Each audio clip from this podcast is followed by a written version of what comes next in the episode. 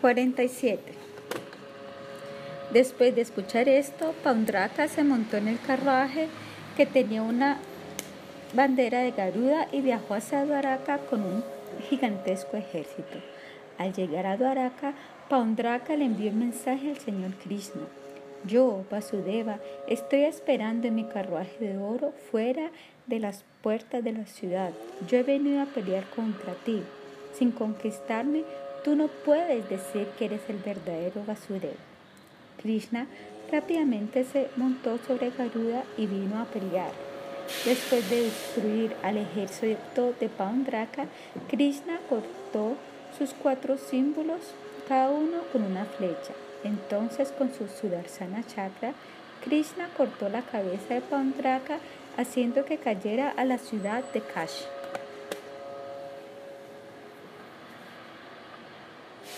Habiendo sido instruido por su madre, el hijo de Paundraka, Dandapani, ejecutó un sacrificio para la satisfacción de Mahadeva. Estando complacido, el señor Shiva le dio a Dandapani a una demonia llamada Kritiya.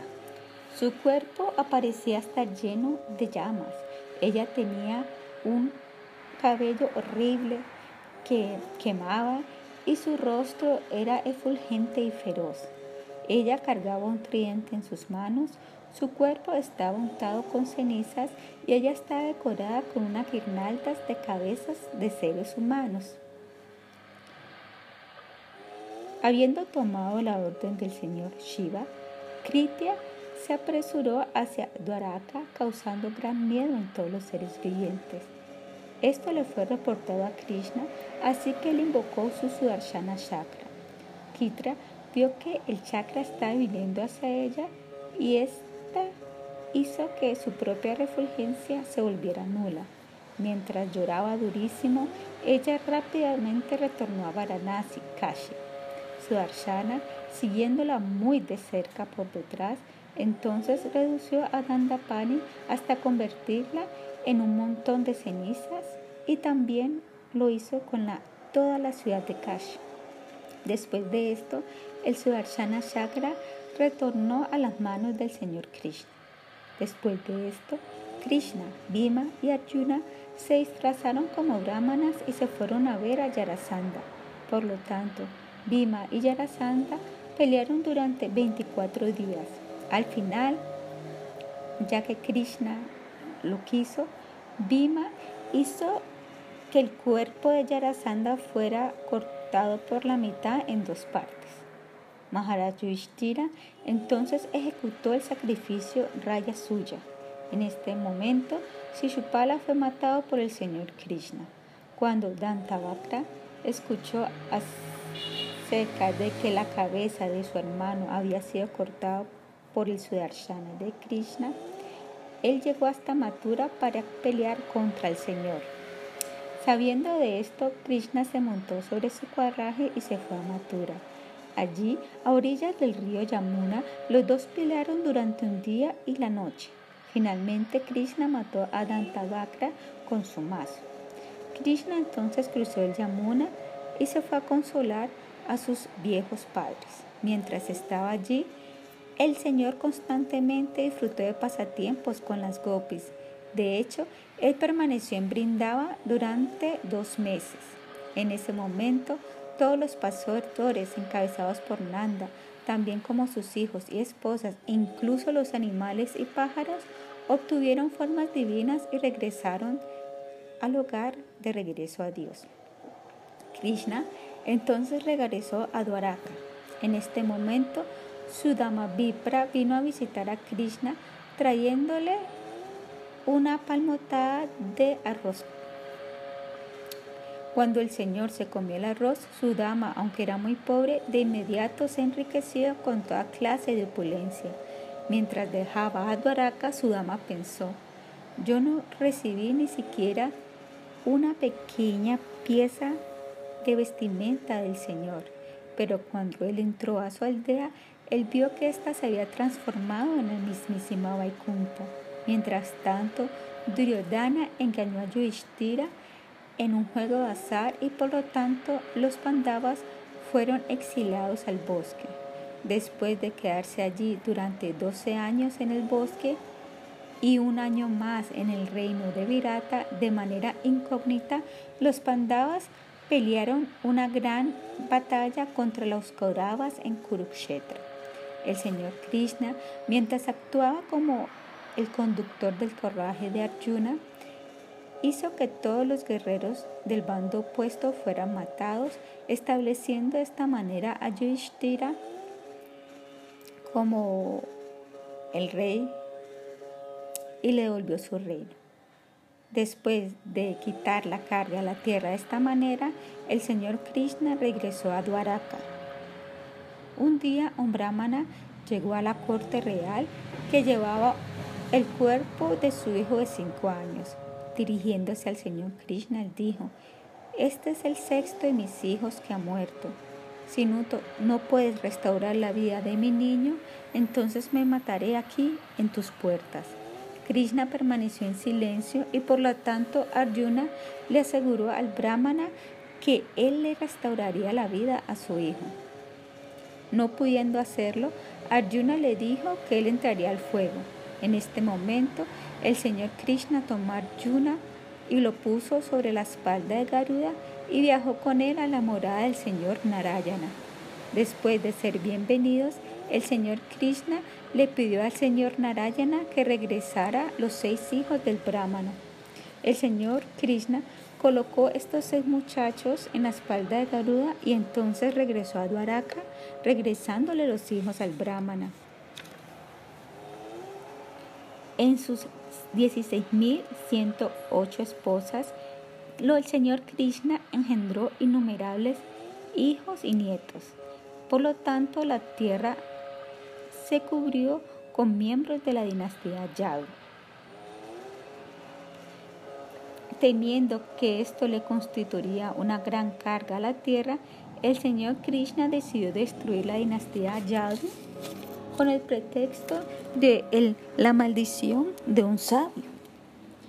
En una ocasión, cuando los muchachos Yadu estaban jugando a orillas del Narmada, ellos vieron a un gran sabio, Kanva, ejecutando austeridades allí.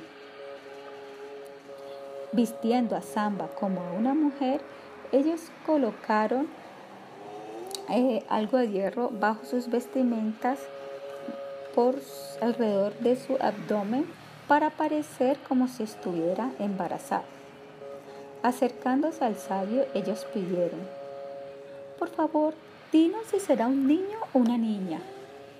Mediante su introspección, el sabio sabía todo, así que muy iracundo maldijo a los niños diciendo, ustedes serán matados por este pedazo de hierro. Los muchachos entonces le dijeron el asunto al Señor Krishna. Entonces ese, ese hierro fue hecho polvo y arrojado al océano. De esto creció hierba que era tan fuerte como un rayo.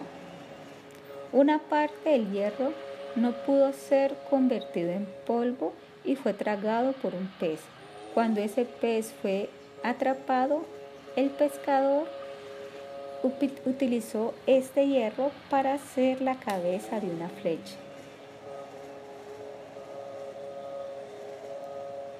En una ocasión después de esto, todos los Yadavas se intoxicaron tomando un licor que había enviado Indra. Ellos empezaron a pelear y como resultado murieron.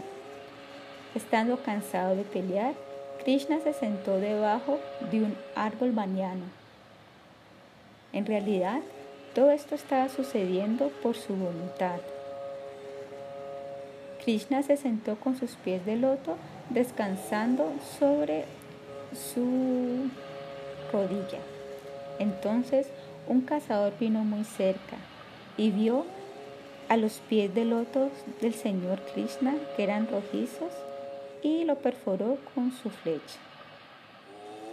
Cuando él reconoció que era el señor Krishna a quien había herido, el cazador llegó y le imploró que anulara su pecado. El señor Krishna le aseguró al cazador que él no había cometido ninguna falta y de hecho que él regresaría al mundo espiritual eterno. En ese momento, el Señor abandonó su forma parecida a la de humano y ascendió a su morada suprema.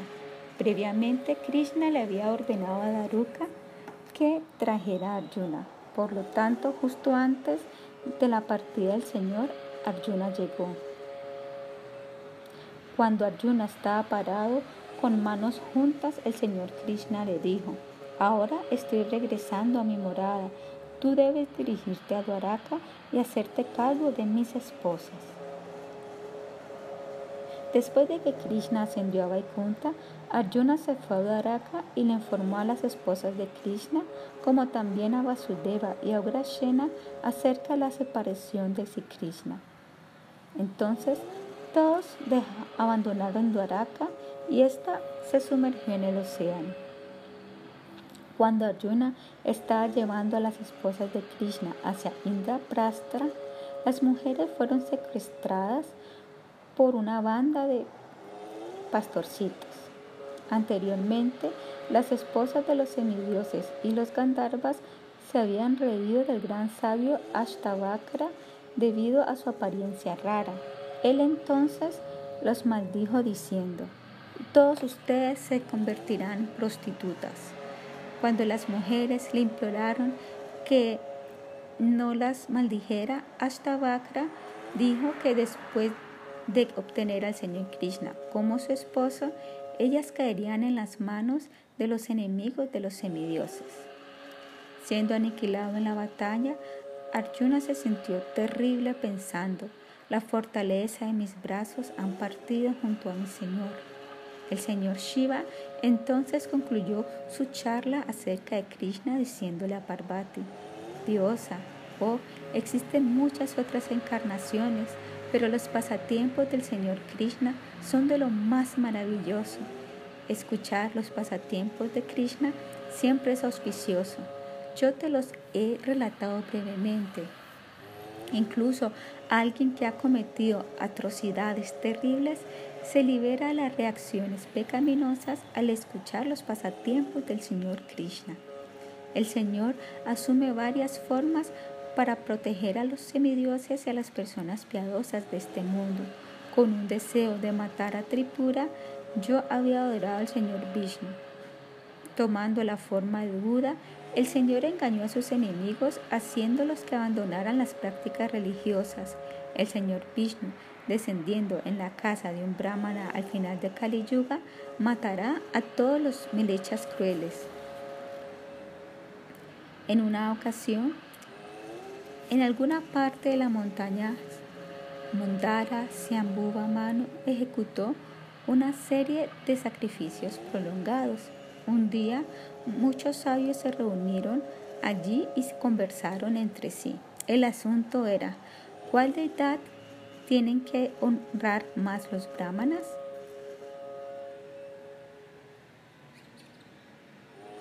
¿Quién, Brahma, Vishnu, Shiva, al ser adorado, otorga la liberación a los hombres? ¿Los remanentes de la comida de quién deben ser aceptados? Algunos dijeron, Rudra es el único apto para ser adorado. Otros dijeron, Brahma es el único que debe ser adorado. Algunos sabios dijeron que la adoración al dios del sol debe ser ejecutada.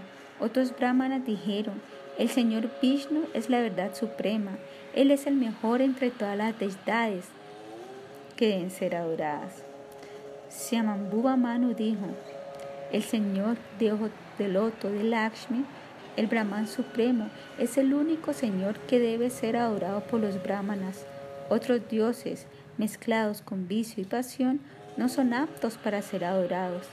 Los sabios entonces le pidieron a Brigumuni que se acercara a Brahma, Vishnu y Shiva y los observara muy de cerca para ver cuál se encontraba en Sattva puro, la bondad, y por lo tanto cuál era digno de ser adorado. Brigumuni primero se fue a Kailash, la morada del señor Shiva. Viendo al feroz Nandi en la entrada con una espada en su mano, Brigu le dijo, yo he venido a ver a Jara. Por favor, anuncia mi llegada. Nandi respondió de manera un poquito dura. El Señor no está aquí. Él está disfrutando de pasatiempos con Parvati. Regresa si es que deseas vivir. Brigo permaneció en la entrada durante muchos días. Finalmente él dijo, debido a que el señor Shiva se ha vuelto arrogante debido a la compañía de una mujer, él me ignora. Debido a esto, él tendrá la forma de un genital. Sobrecogido por la lujuria, él no me pone atención a mí, un brahmana. El señor Shiva no será adorado por los brahmanas llamas. Toda la comida, agua y flores que se le ofrecen a él no tendrán ninguna utilidad. Habiendo maldecido de esta manera al señor Shiva, Brigumuni le dijo a Nandi que los devotos de Shiva se cubran con cenizas y huesos y que adoren a un genital.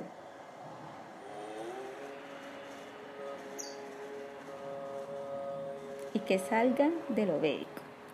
Muni a continuación se fue a Brahmaloka. Respetuosamente, Brigu se acercó al señor Brahma con las manos juntas. Pero el señor Brahma, poseído por la pasión, no, le respetó, no, no lo respetó para nada. Él no se levantó de su asiento ni le habló agradables palabras. Prigumuni dijo, ya que estás predominado por la pasión, Rayoguna, y no me estás poniendo atención, ya jamás serás honrado en el mundo de los seres humanos. Después de maldecir a Brahma de esta manera, Brigumuni se fue a la morada del señor Vishnu cerca de la orilla norte del océano de leche. Brigumuni entró a los cuartos internos del Señor. Allí él vio al Señor Vishnu recostado sobre Seshanaga. Sus pies de loto estaban siendo masajeados por Lakshmi. De inmediato, Brigumuni se fue y pateó el peso del Señor con su pie. El Señor rápidamente se levantó y dijo, ¡ay, yo soy muy afortunado! Entonces él masajeó el pie de Brigumuni diciendo, oh Brahmana, debido al contacto con tu pie, mi cuerpo se ha convertido en algo auspicioso. Que las partículas de polvo de tus pies, que son la causa de todo lo bueno y que son los puentes mediante los cuales se puede cruzar el océano de la existencia material, me purifiquen. Junto a Lakshmi, el señor Vishnu honró a Brigumbuni con regalos de guirnaldas, pasta de madera de sándalo y otros artículos agradables. El señor entonces sentó al brahmana sobre el mejor de los asientos y se podía ver que los ojos estaban llenos de lágrimas. Juntando sus manos, Brigumuni dijo, qué paciencia, qué tolerancia, qué compasión. Dichas cualidades que yo veo aquí no están presentes en otros dioses. Oh Señor, Tú eres el Brahman supremo, únicamente tú eres Señor de los Brahmanas.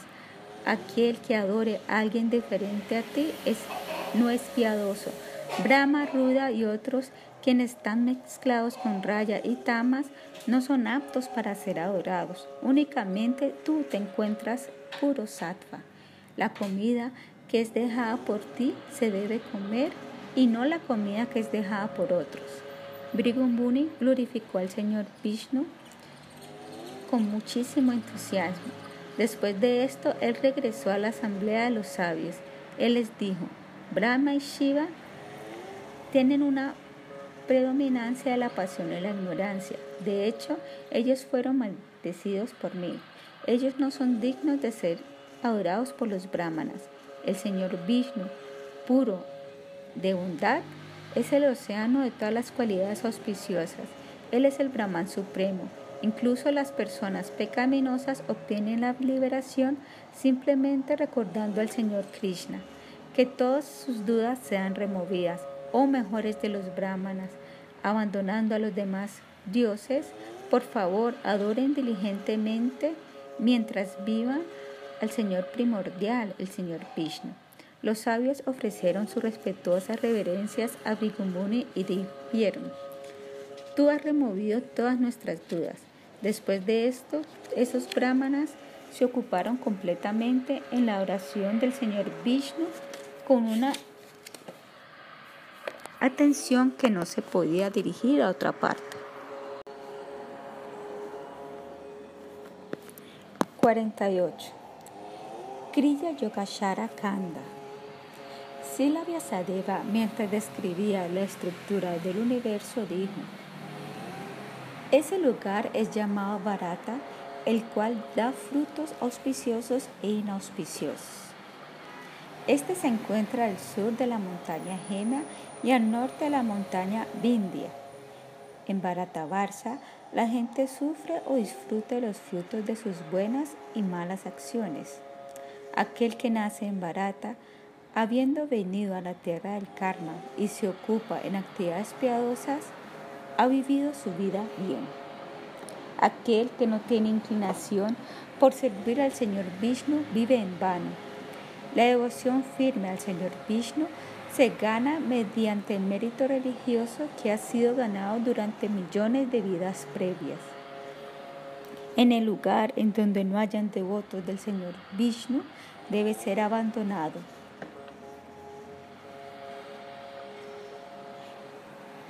Un pecado pequeño o grande cometido durante la vida pasada se elimina en el mismísimo momento que uno ve a un devoto puro del Señor Vishnu. Aquel que se asocia con devotos puros del Señor Vishnu, incluso durante un corto tiempo, es liberado de todos los pecados. El lugar en el cual los devotos del Señor Vishnu viven es en realidad un lugar sagrado. Es muy difícil de obtener el cuerpo humano, por lo tanto, un sabio debe practicar yoga con el propósito de ser liberado. Existen dos tipos de yoga, el yoga de la acción y el yoga de la meditación, la oración del Ganga, la oración del Señor Vishnu, dar caridad, seguir los votos de Kadasi, la devoción a Tulasi Devi y honrar a las visitas se dice que es el yoga de los actos, Kriya Yoga. Sin el yoga de la acción, el yoga de la meditación solo no produce ningún éxito. Sila Vyasadeva entonces narró esta historia. Hace muchísimo había un poderoso rey llamado Manobhadra, nacido en la dinastía Soma. Su reina era Gemaprava. Ella era muy una esposa muy leal. Este rey rigió toda la tierra. En una ocasión, Manobhadra reunió a sus ministros y dijo, Todos mis enemigos han sido matados y por lo tanto yo rijo la tierra entera. Yo he cuidado de mi familia y he ejecutado numerosos sacrificios, pero mi fortaleza está siendo llevada por la vejez. Ya no me siento lo suficientemente fuerte para mantener mi posición y por lo tanto me gustaría dividir mi reino entre mis hijos si todos ustedes están de acuerdo. Los ministros dieron su consentimiento por lo tanto, el rey le entregó su reino a sus hijos, Virabhadra y Yashovadra. En este momento, un, un buitre y su consorte vinieron y se sentaron en la asamblea real. El rey dijo, ¿cuál es el propósito de tu llegada auspiciosa? El buitre respondió, yo he venido a ver la buena fortuna de tus hijos estos dos han enfrentado una gran calamidad en su nacimiento previo. Estando muy asombrado, el rey dijo, Buitre, ¿cómo es que tú sabes acerca de la vida pasada de ellos? Si tú realmente sabes eso, entonces dímelo completamente. Buitre dijo, en el Dwarapa Yuga, estos dos eran chandalas, los hijos de Satya Gosha. Sus nombres eran Gara y Sangara. Ellos murieron en el hogar y los Yamagutas se los llevaron a la morada de Yamaraj. Yamaraj dijo, Chitragupta, dime qué cosas han hecho estos dos. Chitragupta dijo, en realidad estos dos hombres tienen gran corazón, son ejecutores de votos meritorios. Su única falta es que ellos jamás le dieron caridad a un brahmana es únicamente debido a esto que ellos han venido aquí. Los Yamadutas entonces los arrojaron en un infierno terrible. El buitre contrinó. En el mismo día, los Yamadutas me llevaron a mí y a mi esposa ante su amo. Anteriormente, yo era un brahmana llamado Sarvaga que vivía en Saurashitra. Mi esposa se llamaba Manjukasha. Yo era muy orgulloso debido a mi educación, belleza y riqueza. En una ocasión, en mi juventud, yo le falté respeto mentalmente a mis padres pensando, yo soy digno de ser elogiado en una asamblea de hombres eruditos, yo soy piadoso, soy rico, soy atractivo, soy sabio, yo mantengo a mi familia, pero aunque yo soy una gran personalidad, mis padres están apegados a las actividades pecaminosas. Ellos son charlatanes, crueles y ellos mantienen la asociación de ateos. Repetidamente pensando de esta manera, yo dejé de servir a mis padres y esta es la razón por la cual yo fui colocado en el mismo infierno de los dos pecaminosos hombres que yo hablé ahorita. Oh rey, yo junto a mi esposa experimenté gran miseria en el infierno durante miles de crores de yucas. Después de esto nosotros nacimos como buitres comiéndonos la carne de los cuerpos muertos. Estos dos tu hijos, después de sufrir en el infierno, nacieron como langostas. En una ocasión una gran tormenta y el viento hizo que ellos volaran hacia el cielo y se cayeran al Ganga. Por lo tanto, inmediatamente ellos se encontraron con la muerte y se liberaron de sus pecados pasados. Su siguiente nacimiento fue en el cielo y ahora ellos han aparecido como tus hijos. Normalmente, para alguien que muere en el Ganga no hay ningún renacimiento, pero estos dos han nacido para poder disfrutar de la soberanía sobre la tierra entera. Después de disfrutar la tierra durante un largo tiempo junto a sus hijos y nietos, ellos encontrarán la muerte en el Ganga y regresarán a la casa, a donde Dios. El buitre concluyó su charla diciendo, debido a mi poder de recordar, yo te he dicho todo esto. Yo no sé mi destino, pues mi pecado de faltarle respeto a mis padres es muy severo. Yo pienso que matar a un brahmana es mejor debido a que hay una posibilidad de que este pecado sea expiadado, pero esta miseria es prácticamente eterna. Cuando el buitre estaba hablando de esta manera, tambores empezaron a escucharse junto al cantar de los gandharvas. Flores llovieron del cielo. El buitre y su esposa entonces abordaron un carruaje trascendental y se fueron a la morada del Señor Vishnu. Esto fue todo resultado de buitre de que el buitre elogiara al Ganga. Después de ver esto y después de haber escuchado las charlas del buitre, el rey y su esposa junto a sus hijos se volvieron devotos exclusivos de la adoración al Ganga. Había una vez un hombre adinerado y piadoso y Vaisha llamado Praniri. Su esposa Padmavati era casta, leal y también hermosa.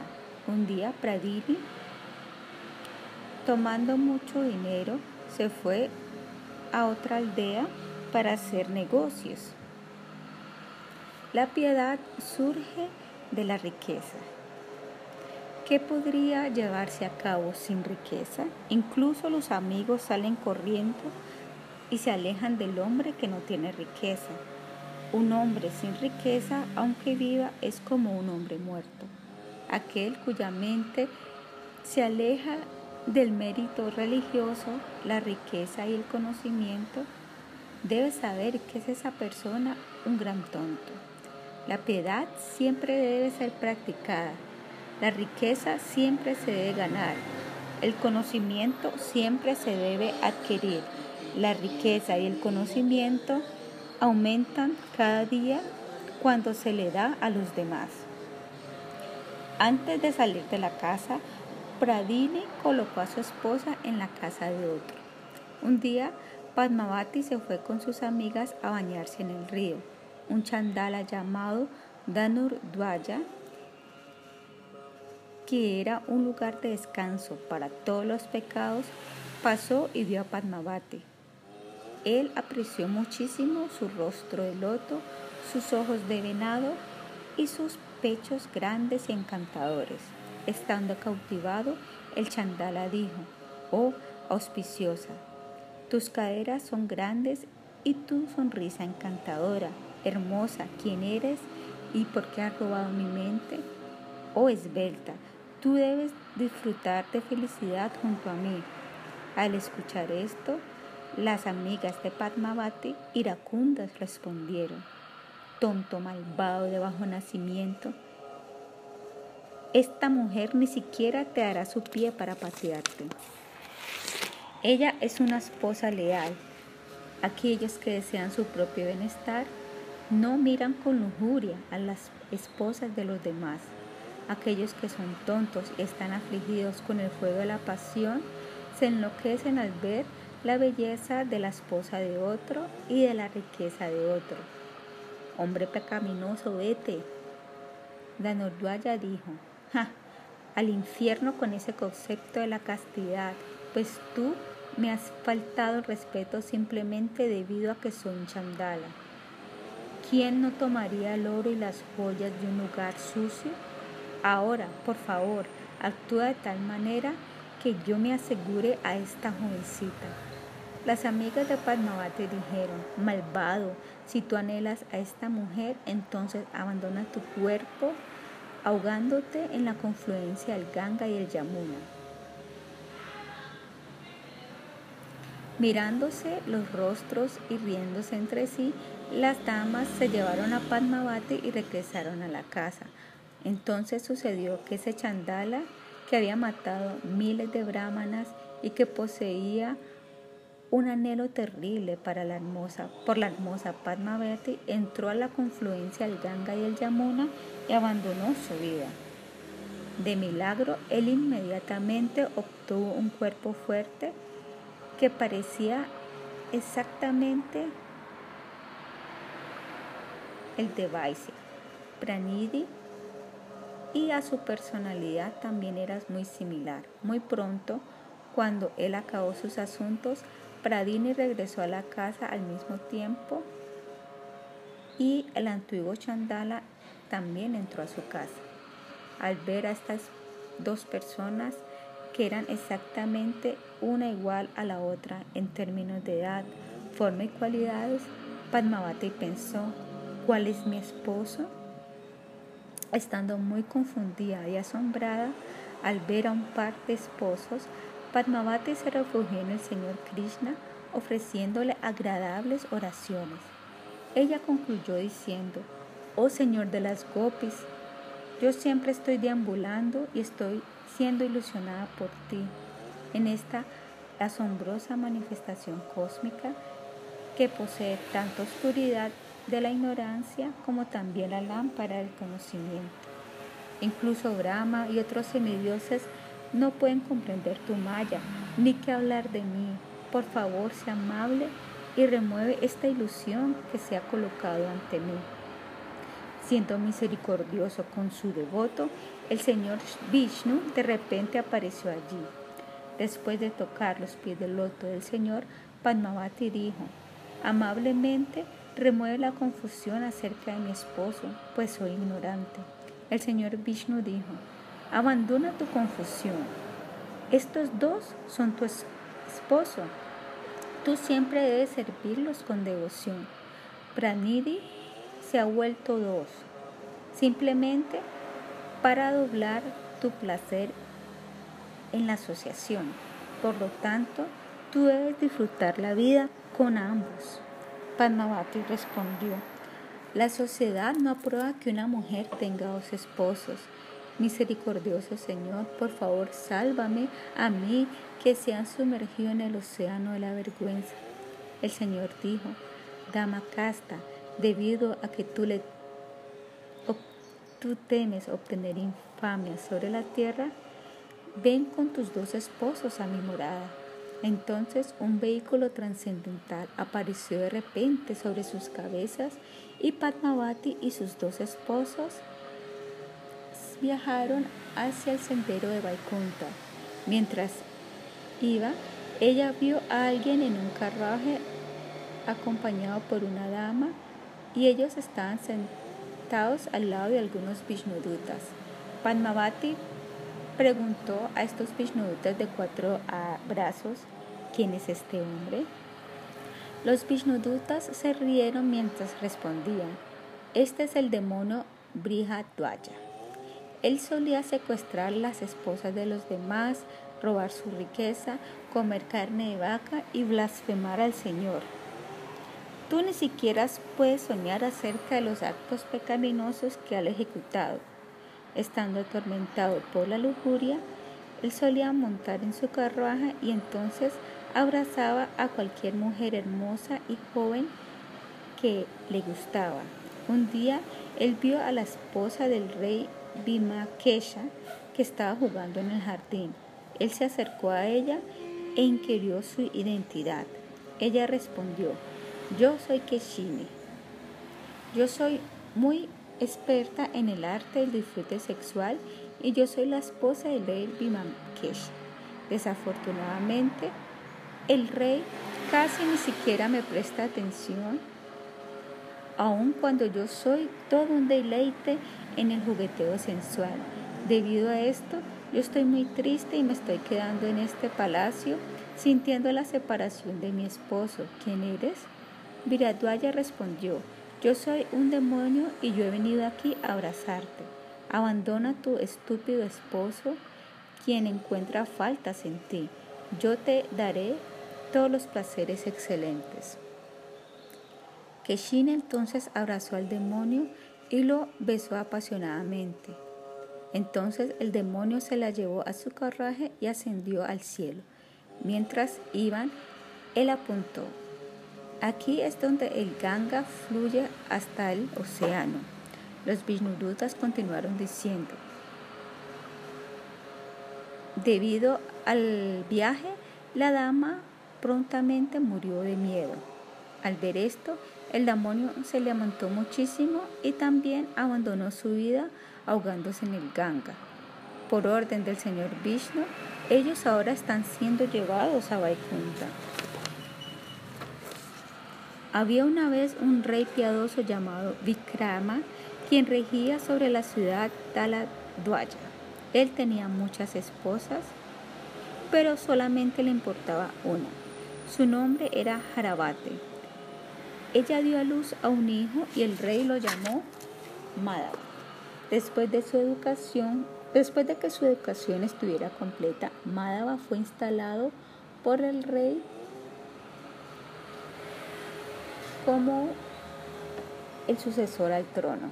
Un día Madhava se fue con su ejército al bosque a cazar. Después de cazar muchos animales, cuando Madhava estaba retornando a la ciudad, él vio a una joven bañándose en el lago. Debido a su delgada vestimenta, sus rasgos corporales hermosos eran claramente visibles. Al ver a una mujer tan hermosa bañándose en un bosque remoto, ¿qué hombre no podía ser influenciado por la lujuria? El hijo de Vikrama pensó, yo jamás vi una mujer tan hermosa, yo haré mi vida exitosa abrazándola aquí. Yo soy el mejor entre los hombres jóvenes, incluso si ella está casada, ¿quién se atrevería a culparme a mí por secuestrarla? Después de todo, yo soy el hijo del rey. Manteniendo a sus soldados a la distancia, Madhava se fue a donde la mujer se estaba bañando. No hay ninguna duda en este mundo que estas tres cosas, la riqueza, la arrogancia y el deseo por la gratificación sexual, destruyen el poder de discriminación de una persona.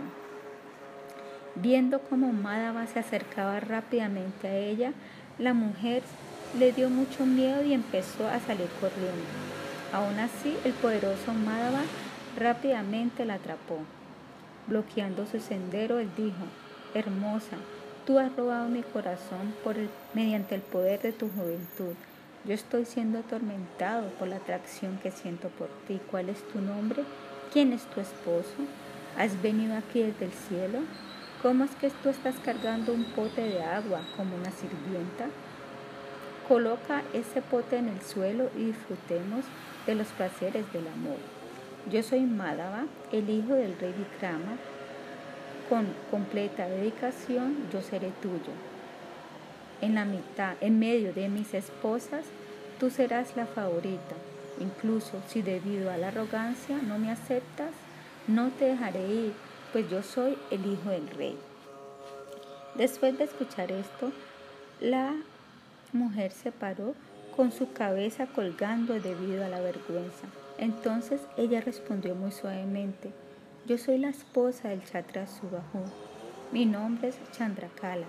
Yo venía aquí a bañarme y adorar a los devas. Tu hablar no es bueno para tu familia. Yo soy una mujer sola en el bosque. Tú eres un príncipe poderoso. ¿Qué gloria obtendrías abrazándome a la fuerza? Lo único que recibirás será momento, será placer momentáneo, pero después de esto, lo único que obtendrás es infamia por todos los tiempos. Este es un lugar sagrado y por lo tanto se deben ejecutar aquí actos religiosos. ¿Por qué deseas secuestrar la esposa de otro hombre? El deseo por el disfrute sensual viene de la avaricia, el pecado viene del deseo de disfrute sensual. La muerte llega del pecado y el infierno es el resultado de la vida pecaminosa. Todas tus supuestas virtudes son en vano. De hecho, tu propia existencia no rinde fruto debido a que tú sientes lujuria por la esposa de otro hombre. ¿Es que acaso no le tienes miedo a una mala reputación? Mi cuerpo está hecho de carne, grasa, huesos, heces y orina, y aún así eres influenciado por Cupido? ¿Es que acaso no ves que los yamagotas están cerca? Los peces muerden eh, la vara de pescar debido a la ignorancia. ¿Cómo es que tú, siendo sabio, aún estás mordiendo esto? Para un ser humano, la discriminación es la riqueza más grandiosa. La no discriminación es la morada de todas las miserias. Madhava, estando ilusionado por la pasión, humildemente dijo, querida, protégeme, pues mi mente está hecha pedazos debido a tus miradas. Yo estoy buscando tu refugio. Una mujer es muy querida cuando ella es muy joven. Yo soy tu sirviente, por favor, protégeme. Al escuchar tus palabras, mi corazón se rompe. Chandrakala dijo, Granuere, abandona tu lamentación y escucha mis palabras. En Plakshdvipa, en la ciudad de Vikyata, existe un rey virtuoso llamado Gunakara. Su esposa es Sushila y ella está dotada con todas las buenas cualidades. Mediante su servicio, ella se ha ganado el corazón de su esposo. Su hija, Sulochana, es la más hermosa entre todas las niñas. Yo era su sirviente, pero debido a algo desafortunado, yo vine hasta tu reino. Allí no hay una mujer tan hermosa como Sulochana no hay un hombre tan apuesto como tú. Si tú deseas la felicidad celestial, entonces acepta la mano de ella en matrimonio. Madhava dijo, mujer de ojos de loto, ¿cómo encontraré a esa muchacha? ¿Cómo seré capaz de cruzar el océano para llegar hasta Plakshadvipa? ¿Cómo seré capaz de entrar al palacio para poder encontrarme con la princesa? Chandrakala dijo, sobre su cadera izquierda hay una marca que semeja a una semilla de sésamo. En tu establo se encuentra un caballo, quien es el hijo de Uchaishrava. Ese caballo te puede llevar rápidamente a cruzar el océano. Después de esto, Madhava regresó a la casa con su ejército. Chandrakala también se fue a su casa. Mientras recordaba las palabras de ella, el príncipe se fue al establo. Él le dijo a los caballos, ¿quién de ustedes es capaz de cruzar el océano? Mientras los demás colgaban sus cabezas, un caballo salió al frente y dijo, de seguro yo podré cruzar el océano, pero primero escucha mi lamentación. Yo solo como los remanentes de los demás, incluso en los sueños yo no he visto granos. ¿Cómo puede uno actuar heroicamente sin que se le den respeto? ¿Cómo el fuego se puede producir si no hay madera? Todos los demás caballos a ellos los cuidan bien, pero después de todo, incluso si los perros están decorados con buenos ornamentos, ellos no se vuelven en leones.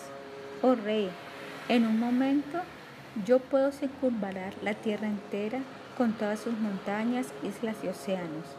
Madhava respondió, mi querido caballo, perdóname todas las ofensas. Desde hoy tú serás mi caballo número uno Abandona tu lamentación, así como el agua, aunque es calentada, pronto se enfría nuevamente. Después de esto, Madhava se montó sobre el caballo y cruzó el océano, llevándose con él a un sirviente llamado Prashesta. Pronto ellos llegaron a Vikyata. Al ver a una jardinera, Madhava sonrió y dijo, Oh noble dama, yo soy un viajero me encantaría quedarte en tu casa durante un día. Esa mujer también vendía perfumes y llevó a Madhava como un huésped a que pasara la noche allí. En la mañana, él le dijo a la jardinera acerca de su misión. Por lo tanto, sucedió que ese mismo día la reina hizo los arreglos para que su lochana fuera ungida con perfumes como un ritual preliminar para el matrimonio. Cuando él escuchó acerca de esto, Madhava se deprimió. Entonces, después de pensar acerca del asunto cuidadosamente, él escribió una carta de amor y la colocó en el ramo de flores. Él se la dio a la vendedora de perfume y le dijo que se la diera a su lochana. La carta decía, yo soy Madhava, el hijo del rey Vikrama, el magnánimo emperador de Taladwaya. Tu sirviente Chandrakala vive en mi reino y ella me ha hablado acerca de ti. Con mi corazón apecado a tus cualidades maravillosas, yo vine aquí sobre mi caballo habiendo cruzado el océano. Sulochana, por favor, escógeme a mí como tu esposo. Colocando un anillo de oro en su carta, él se la dio a la jardinera. Ella lo colocó en el ramo de flores y se fue a ver a la princesa. Después de darle las flores, ella se corrió un poquito por el miedo. La astuta princesa vio la carta y la leyó. Estando un poco asombrada, ella escribió lo siguiente. Príncipe, yo he leído tu carta. Hoy sucederá la ceremonia con perfume y mañana de seguro será mi matrimonio. Ahora escucha mediante eh, los actos mediante los cuales serás capaz de obtenerme. Un Vidyadara ha sido escogido como mi esposo. Si cuando yo me acerque a Vidyadara en el momento del matrimonio, alguien me lleva a la fuerza, esa persona será mi esposo. Tienes que saber que esto es la verdad. La jardinera regresó con la carta dándosela a Madhava. Después de leer la respuesta, impacientemente escribió otra carta y la jardinera nuevamente fue y se la dio a su lochana. La carta decía, lo que tú has dicho también eran mis pensamientos, no hay duda de esto. Cuando la princesa recibió la carta, ella estaba deleitada de saber de que el príncipe había aceptado su sugerencia. Ella pensó, Un esposo siempre es el receptáculo del amor en este mundo. Incluso sin verlo, yo lo acepto como mi esposo. Shuloshana entonces se fue con sus amigas a la casa de la vendedora de perfumes bajo el pretexto de tomar otro baño.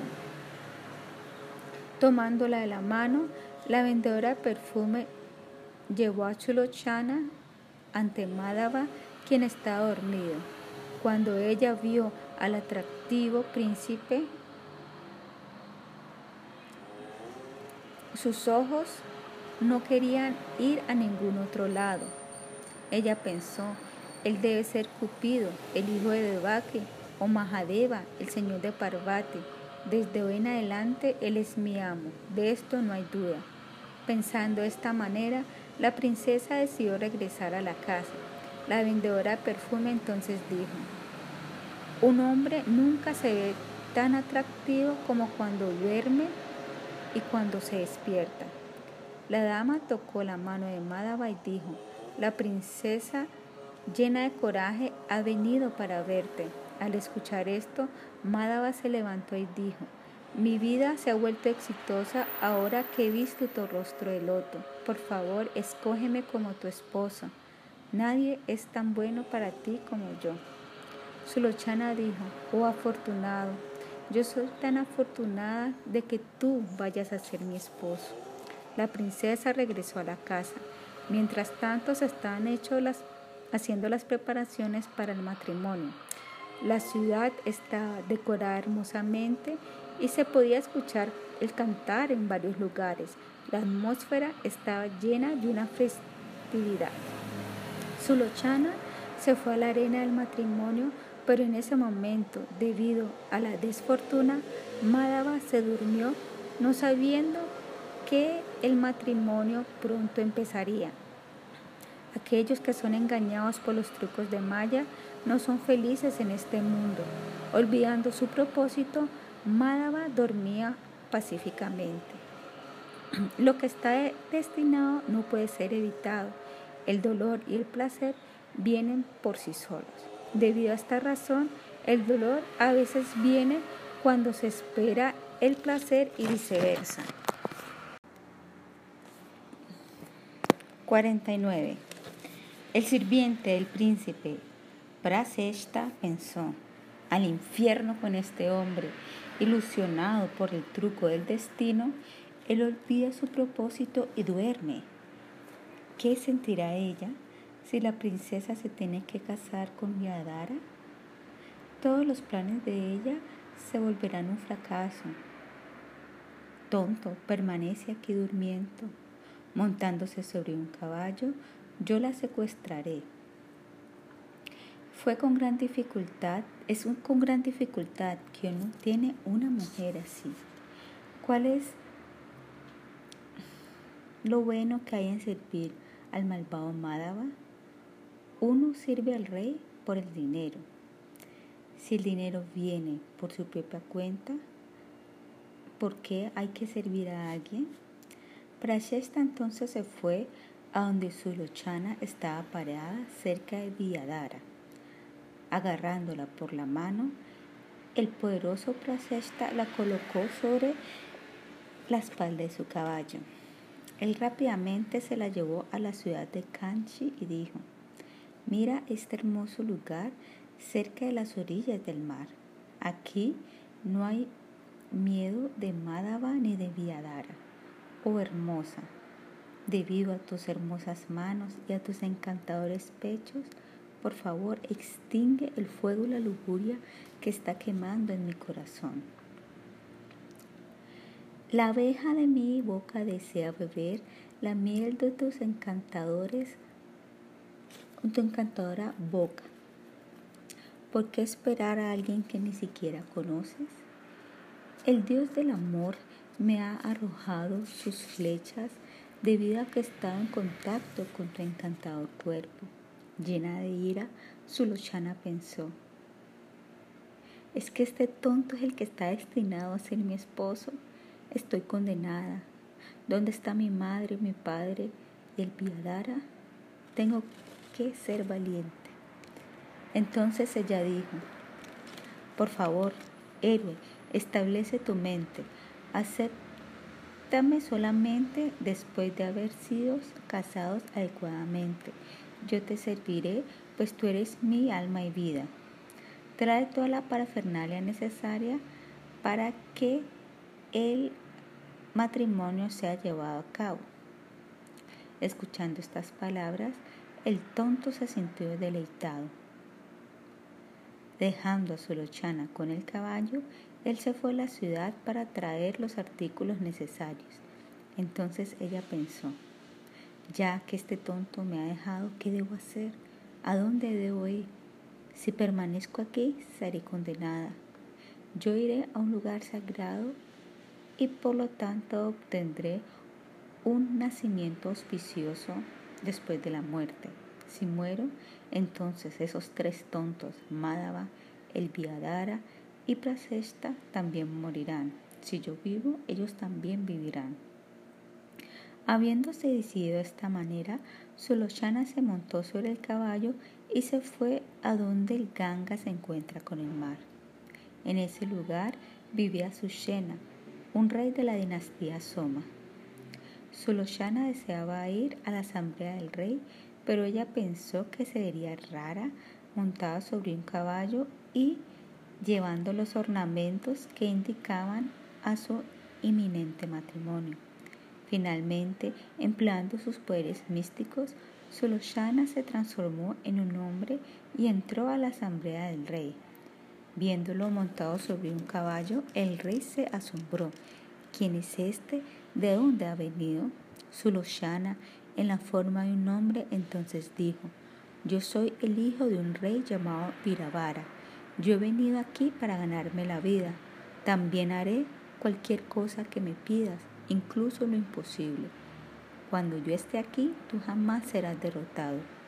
El rey respondió, quédate aquí dentro de mi reino y yo te proveeré el sostenimiento para que vivas. Por lo tanto, Viravara se quedó en el palacio.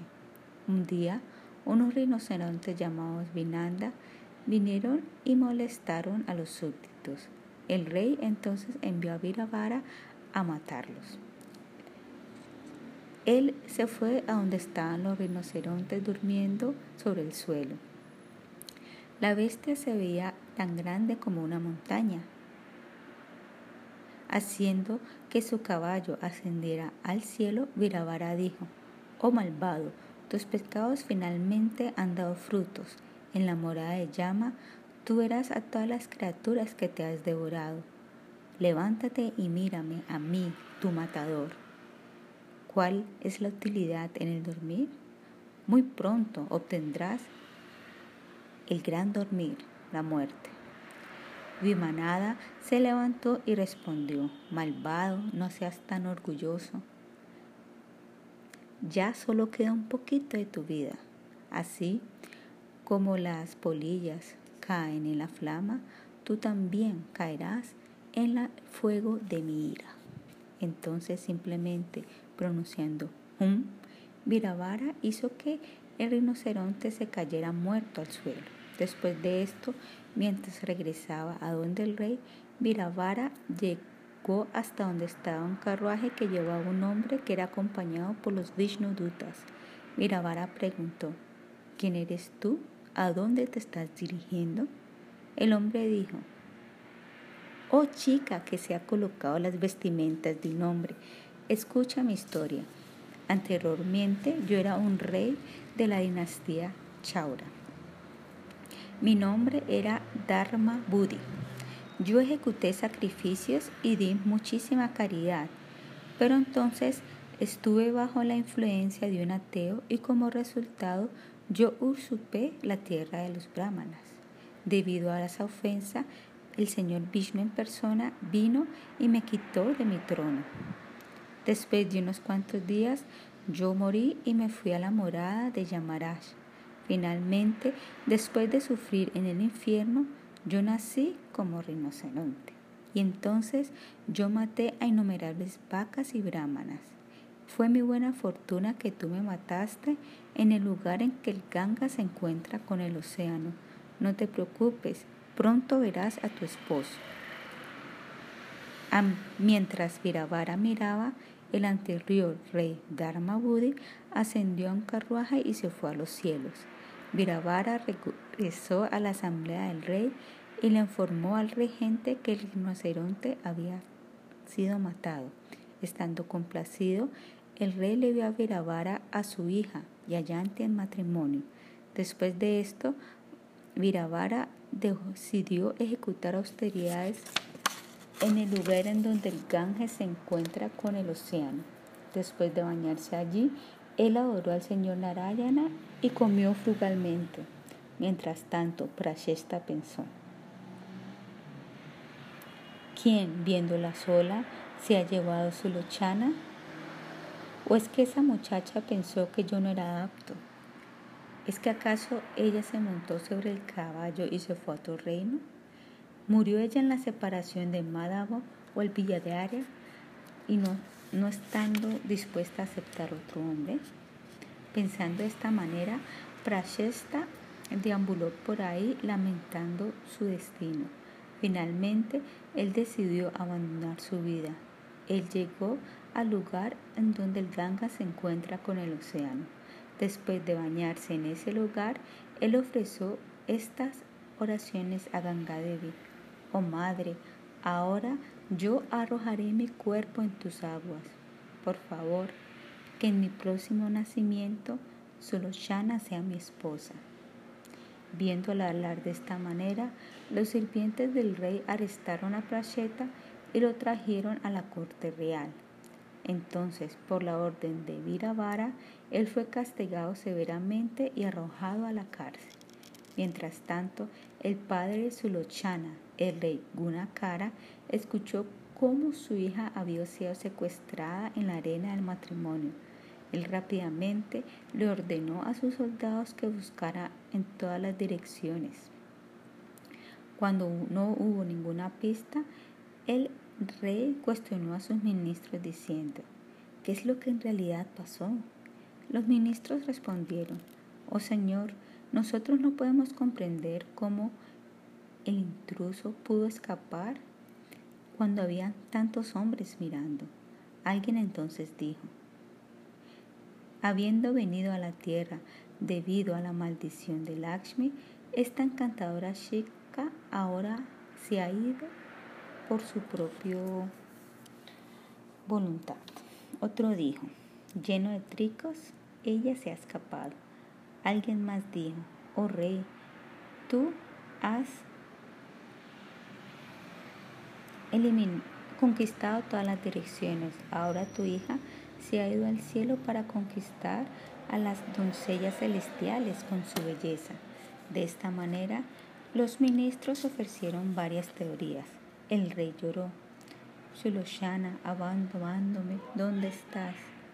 Y entonces cayó al suelo inconsciente. Los ministros llevaron al rey a su palacio. El Villadara abrazó el asiento de Suloshana y lloró desconsoladamente. Finalmente, decidiendo abandonar su vida, el Villadara se fue a donde el Ganga se encuentra con el océano. Allí él se bañó y le ofreció esta oración. Oh Ganga, yo estoy arrojando mi cuerpo en tus aguas puras. Por favor, haz que yo pueda obtener a Sulochana en mi siguiente vida. El Villadara entonces fue arrestado por los sirvientes del rey. Cuando le preguntaron, él explicó todo lo que había sucedido. Viravara entonces castigó al Villadara severamente diciéndole un tonto por tratar de obtener aquello que no estaba destinado para él. Mientras tanto, la vendedora de perfumes se fue a la casa y vio a Madhava durmiendo.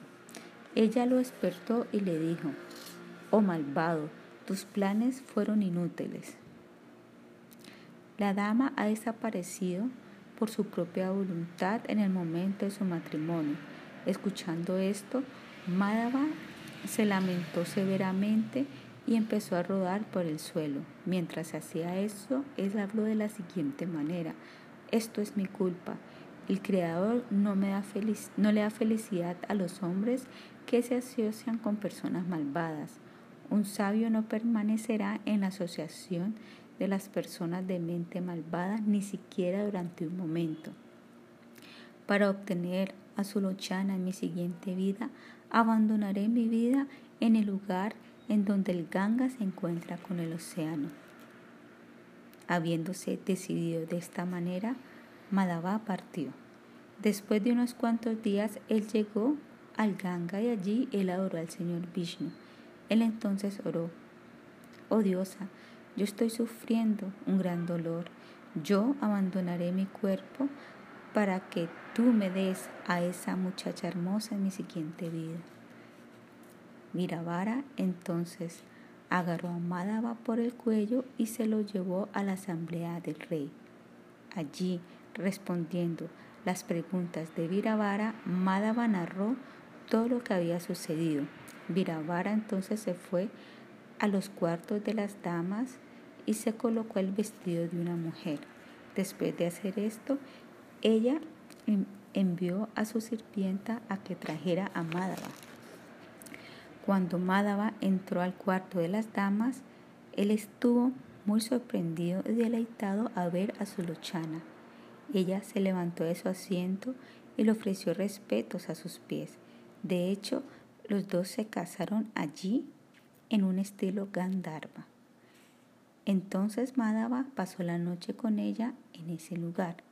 A la mañana siguiente, Sulochana le dijo a Madhava todo lo que había sucedido. Entonces, llevándose a Yayante y a Madhava con ella, Sulochana se fue a la asamblea real del rey Sushena. Estando muy complacido, el rey le dio a Madhava la mitad de su reino como dote. Madhava entonces llevó a Prashesta a la asamblea real pensando, este tonto en realidad es el enemigo más grande que tengo, un hombre cruel, incluso aunque se ha tratado bien y se le dé riqueza y buena comida, actúa como el enemigo cuando obtiene la oportunidad. Dicho hombre, después de volverse próspero, cortaría la cabeza de su amo con la misma mano con la que en tiempos de adversidad tomó el polvo de los pies de, su amo. Pensando de esta manera, Madhava llegó a Prasheta afuera de su reino. Entonces, con las dos damas, Sulochana y Yayante, Madhava vivió felizmente durante algún tiempo. De Sulochana nacieron 100 hijos y de Yayanti 200 hijos. Después de algún tiempo, Madhava pensó de la siguiente manera. ¿Quién soy realmente? ¿De dónde he venido? ¿A quién le pertenezco? ¿Quién me creó? ¿A dónde miré después de la muerte? Yo he pasado mi vida disfrutando de los sentidos sin alcanzar ningún mérito religioso tangible. Aquel que no ha satisfecho al Señor Supremo Vishnu tiene que saber que es como el matador de su propio ser. El nacimiento y la muerte repetidamente le sucederán. Abandonando todo, por favor, permítanme adorar al Señor Vishnu. Pensando de esta manera, él llamó a Krishna Karma y dijo, por favor, hazme una edad de piedra del Señor Vishnu. Vishvakarma lo hizo y la deidad fue instalada por Madhava y adorada por él tres veces al día. Después de muchos años así, el señor Vishnu se sintió complacido y por lo tanto apareció ante Madhava. Después de glorificar al Señor con oraciones hermosas, Madhava dijo, Oh Narayana, lleno de compasión hacia las almas condicionadas, sálvame a mí, quien soy caído y estoy en este océano de la asistencia material. Madhava lavó los pies del loto del señor Vishnu y entonces se postró ante el Señor para ofrecer reverencias. El Señor dijo, Madhava, por favor, pídeme una bendición. ¿Te gustaría obtener mi morada o la del señor Shiva o la de Indra? Madhava respondió, mi Señor, yo ya he obtenido todo debido a que te estoy viendo. y aunque no soy apto, lo único que pido es que me des devoción impoluta por tus pies de loto. El Señor dijo, yo estoy muy complacido con la devoción que me tienes.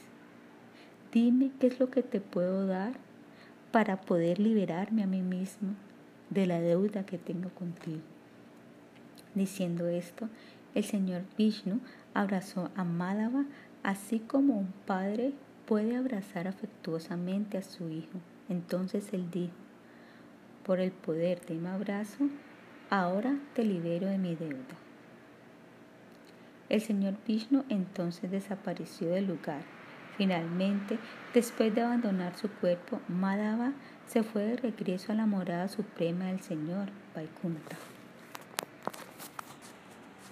En una ocasión, Indra, con una joven mujer llamada Padmaganda, se fue a un lugar construido especialmente para el placer. Allí, Padmaganda le dio gran deleite al rey de los cielos la esposa de Indra Sachi, llegó hasta allí y cuando ella vio a su esposo sentada sobre la cama de ella con otra mujer, ella se enfureció muchísimo. Sachi dijo, oh rey de los dioses, ¿qué estás haciendo con mi sirvienta? Todos los devas vienen y tocan tus pies. ¿Cómo es que estás sentado a los pies de esta mujer? Dirigiéndose a Padmaganda, ella dijo, mujer malvada, vete, pretendiendo ser una diosa acostada en la cama con Indra a tus pies. Padmaganda respondió, Indra conoce muy bien mis virtudes. ¿Qué derecho tienes tú de venir aquí y criticarme? Lo que dices son bobadas y están desprovistas de toda la virtud. Si yo no soy lo suficientemente buena, entonces que tu esposo disfrute contigo. Diciendo esto, Padmaganda, enfurecida, se levantó de la cama. Indra dijo, Oh querida, ¿a dónde vas? ¿Qué ofensas he cometido? Yo soy tu sirviente y la esposa de un sirviente es un sirviente. Indra entonces colocó a Padmagandhi sobre su regazo. Sachi dijo, Ay, mujer pájaro, tu vida no tiene frutos, mientras que mi vida no tiene tampoco ninguna razón. Tú eres amada por el Señor, mientras que yo siempre soy rechazada por Él. De todas maneras, tú solamente disfrutarás de esto mientras lo permita tus méritos religiosos previamente adquiridos Disfruta como te plazca, pues esto solo durará unos cuantos días más. Al escuchar esto, Padmaganta abandonó su envidia y ofreció respetuosas reverencias a Chachi. Entonces ella dijo, Oh hija de Puloma, yo estoy impresionada con tu habla. Dime, ¿cómo es que yo soy una mujer pájaro?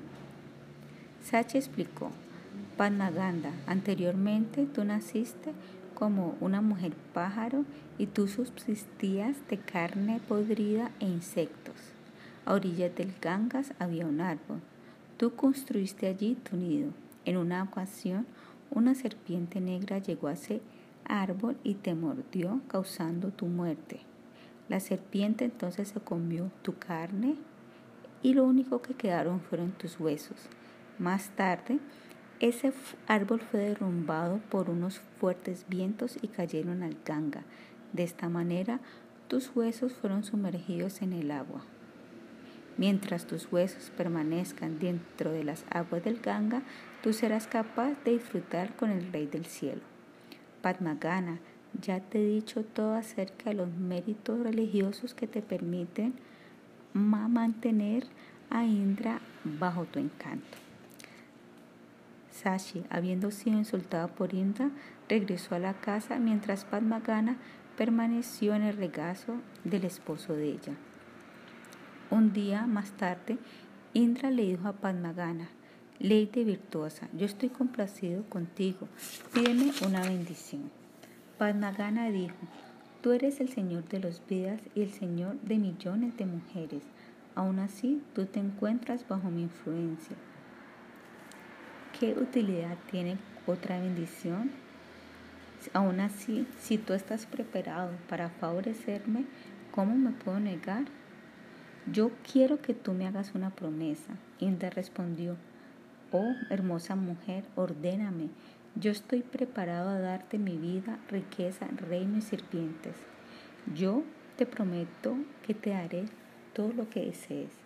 Padmagana dijo, Oh Señor de los tres mundos, si tú en realidad estás complacido conmigo, dame la bendición de que yo de inmediato nazca como un elefante. Indra dijo, Hermosa mujer, yo estoy muy triste incluso cuando no te veo durante unos cuantos segundos. ¿Cómo seré yo capaz de soportar la separación de verte durante mucho tiempo? Si tú tienes compasión conmigo, entonces por favor quédate más tiempo. Entonces la mujer casta permaneció en la casa de Indra durante muchos años. Entonces un día ella dijo, por favor, amablemente, Permíteme ir a la tierra de Bharatavarsha. Indra respondió, por favor, espera unos cuantos días más. Padmagana Ganda permaneció allí disfrutando de pasatiempos de amor durante muchos años más. Entonces un día ella dijo, dame permiso para irme a la tierra.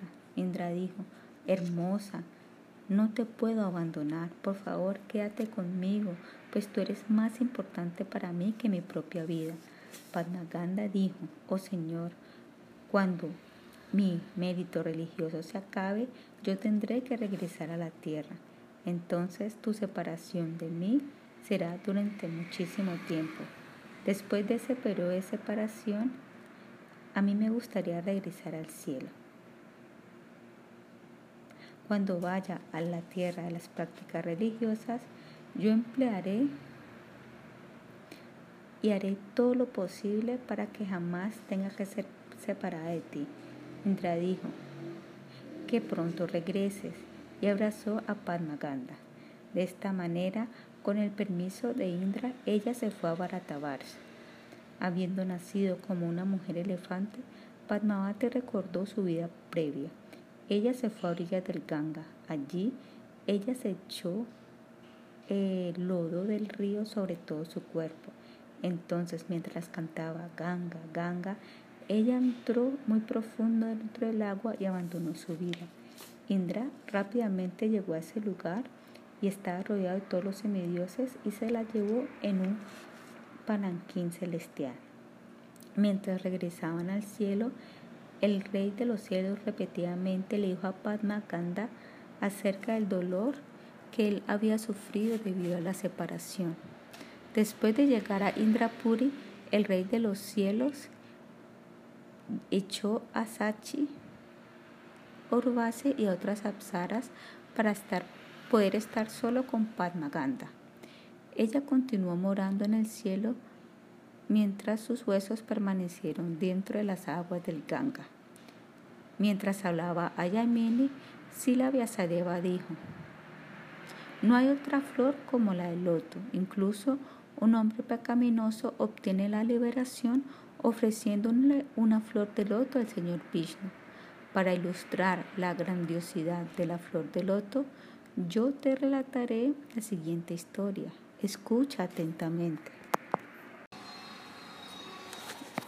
50. Había un brahmana llamado Praya que era, estaba completamente rendida a los pies del loto del Señor Vishnu. Para él, la riqueza de los demás era como el veneno. Él trataba a las esposas de los demás como si fueran madres. Él trataba a los amigos y a los enemigos de manera ecuánime. Deseando cruzar el océano de la existencia material, Praya ejecutó muchos sacrificios y ejecutó también votos. Un día él pensó, ¿quién soy realmente? ¿Quién fui anteriormente? ¿Cómo es que recibí este nacimiento como brahmana? ¿Cuál será mi próxima vida? Pensando de esta manera, Praya se fue al lugar sagrado del señor Shiva. Allí él oró a Mahadeva con gran devoción. Estando complacido, el señor Shiva personalmente apareció ante Praya. El brahmana ofreció sus respetuosas reverencias a los pies del loto del señor y entonces lo elogió con selectos versos. Cuando el señor Shiva le dijo a Praya que él deseaba ofrecerle una bendición, el brahmana dijo, ahora te estoy viendo, a ti, quien raramente puede ser visto por los devas. ¿Qué bueno hay en otra bendición? Aún así me gustaría preguntar, ¿quién fui yo en mi última vida? ¿Qué actos ejecuté? ¿Cómo es que cayó en el océano los repetidos nacimientos y muertes? ¿Qué hice para que tuviera que experimentar las miserias triples? Oh Shankara, la vida material es la raíz de todos los pecados. La vida material es la causa de todas las miserias. mediante cual acto ejecutado por mí en el pasado estoy siendo atormentado repetidamente por el fuego digestivo en el vientre de mi madre, rodeado por heces y orina? En la asistencia material, ninguna aflicción se dice que se puede comparar a permanecer en el vientre de una madre. ¿Cómo es que he caído en esta existencia mundana sin valor y feroz, la cual está llena de varias miserias?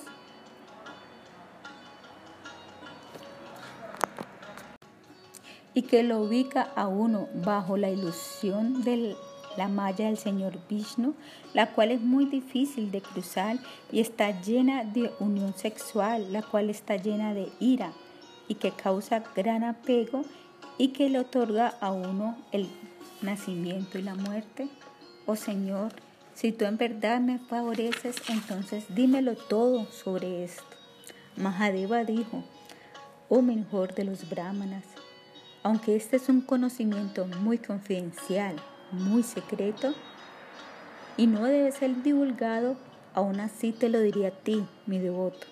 Anteriormente, tú naciste en una familia que vivía sobre una montaña. Tu nombre era Dandapani y tú le dabas muchos problemas a los demás. Habiendo abandonado toda discriminación, como también el miedo a la siguiente vida, Tú eras un bandido. Siguiendo tu ejemplo, tus hermanos también se convirtieron en ladrones. Sus nombres eran Dandin, Dayuna, Databan, Databu, Sundana y Dandaketu. Junto a tus hermanos, tú saqueaste a miles de viajeros en caminos desolados, matándolos y robándolos. Mientras vivías en el bosque, Tú mataste muchísimas vacas y comiste su carne mientras bebías licor. Debido a ti, los mercaderes ya no viajaban más por los senderos de los bosques. Debido a ti, la riqueza de un hombre no permanecía como su riqueza. La casa de un hombre no permanecía su casa y la esposa de un hombre no permanecía su esposa. Un día, después de cansarte de dicho trabajo duro, Tú y tus hermanos llegaron hasta un lago y se bañaron. Teniendo muchísima hambre, tú te comiste los tallos de los lotos que estaban creciendo allí y te bebiste el agua. En ese momento, un brahmana llamado Sarvaveda también vino a bañarse. Deseando adorar al Señor Vishnu, él muy amablemente te pidió uno de los lotos. Con gran respeto, Tú le diste al brahmana un muy hermoso loto y él estuvo muy complacido. Inmediatamente él empezó a orar al señor Vishnu ofreciéndole esa flor de loto.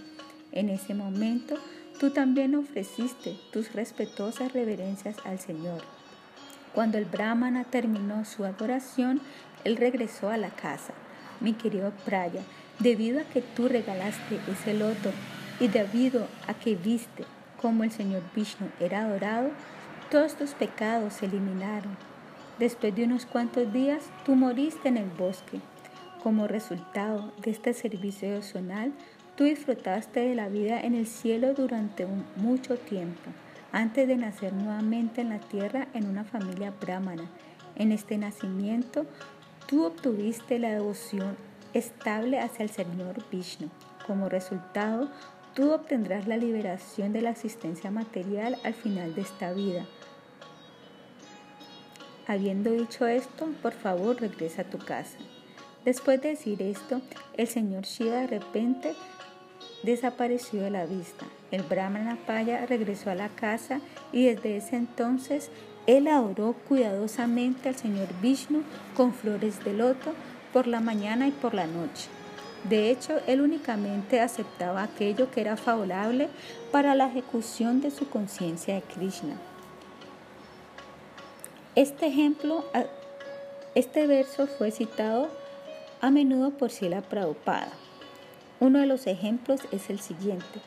Tal y como es declarado en el Padma Purana, Smarta Vyahasa Tatam Vishnuha, nosotros siempre debemos recordar al Señor Vishnu vio na yatuchit. Nosotros jamás debemos olvidar al Señor. Esta es la perfección de la vida. Anteriormente, en el Krita Yuga vivía un Vaisya llamado Parashu. Desafortunadamente, él murió en su juventud debido al asma. Su esposa y esbelta mujer, esposa de cintura pequeña, se llamaba Jivanti. Ella se fue a la casa de su padre después de la muerte de su esposo. Estando muy orgullosa de su juventud y belleza, Givanti pronto estableció relaciones con numerosos amantes. Estando cegada por la lujuria, ella abandonó todos sus deberes domésticos y además los religiosos. Su piadoso padre, al ver el mal carácter de ella, Tuvo muchísimo miedo de tener una mala reputación. Con mucha rabia él dijo, malvada Givante, habiéndote asegurado un nacimiento en mi familia, porque cometes pecados? Si tú continúas de esta manera, ya no te daré de comer. Es más bien, abandona mi casa de inmediato. Sus ojos rojos por la ira, Givanti se fue de la casa de su padre y deambuló tal y como le placía. Deseando un amante, ella abandonó toda vergüenza y se fue a vivir la vida de una prostituta. De hecho, ella felizmente aceptaba incluso a Chandala como su amante y disfrutaba con él. Ella jamás pensó de lo que podría suceder en la siguiente vida. Un día, un hombre llegó a su puerta vendiendo eh, loros. Givante compró a un bebé loro y debido a que no tenía niños, ella lo cuidó como si fuera su hijo. De hecho, el loro también trataba a Llevante con gran afecto. Ella le enseñó al loro a recitar el nombre Rama y a él le encantaba hacerlo. Por lo tanto, al cantar constantemente el nombre de Rama, el loro se liberó de todas las reacciones pecaminosas como también la prostituta. Por lo tanto, sucedió que la prostituta y el loro murieron al mismo tiempo. Yamarash envió sus sirvientes a que los trajeran debido a que previamente habían ejecutado toda clase de actividades pecaminosas. Cuando los Yamadutas los estaban atando, los Vishnudutas aparecieron en la cena diciendo, ¿Cómo es que estos devotos del Señor Vishnu están siendo castigados por ustedes? Los Vishnudutas cortaron las sogas de los Yamadutas con sus chakras. Esto hizo que los Yamadutas se enojaran y por lo tanto retaron a los Vishnudutas a una lucha. Después de esto surgió una feroz batalla y pronto muchos de los Yamadutas, de las pies, de las manos y las cabezas de los Yamadutas fueron cortadas forzando a los sobrevivientes a que escaparan. El líder de los Yamadutas se llamaba Chanda y este continuó peleando vigorosamente, haciendo que los Vishnudutas se refugiaron en su líder Shuprakash. Entonces surgió un duelo muy feroz entre Chanda y Suprakash. Finalmente, habiendo sido Golpeado severamente por la masa de Shupraka, Shanda cayó inconsciente al suelo. Los Yamadutas entonces se lo llevaron ante la presencia de Yamaraz. Ellos dijeron, nosotros somos tus sirvientes muy obedientes. Los Vishnudutas nos han derrotado. Aunque nosotros hemos arrestado a dos pecadores, a la prostituta y al oro, ellos se han ido a la morada de Vishnu debido a que han cantado el santo nombre del Señor Rama. Incluso los malvados pecaminosos son aptos para irse a la morada del Señor. Entonces, ¿cuál es tu autoridad? Yamaraj respondió, cualquiera que cante el santo nombre del Señor no puede ser castigado por mí. No hay en este mundo pecado que no sea destruido de inmediato y completamente por cantar el santo nombre del Señor Rama. Yamaraj continuó hablando acerca de las glorias de los devotos del Señor Vishnu. Él concluyó diciendo, un man, perdón, un hombre obtiene el mismo resultado cantando el nombre de Rama que al recitar los mil nombres de Vishnu. Qué tan maravilloso es que los hombres de corazón malvado jamás desean cantar el santo nombre del Señor.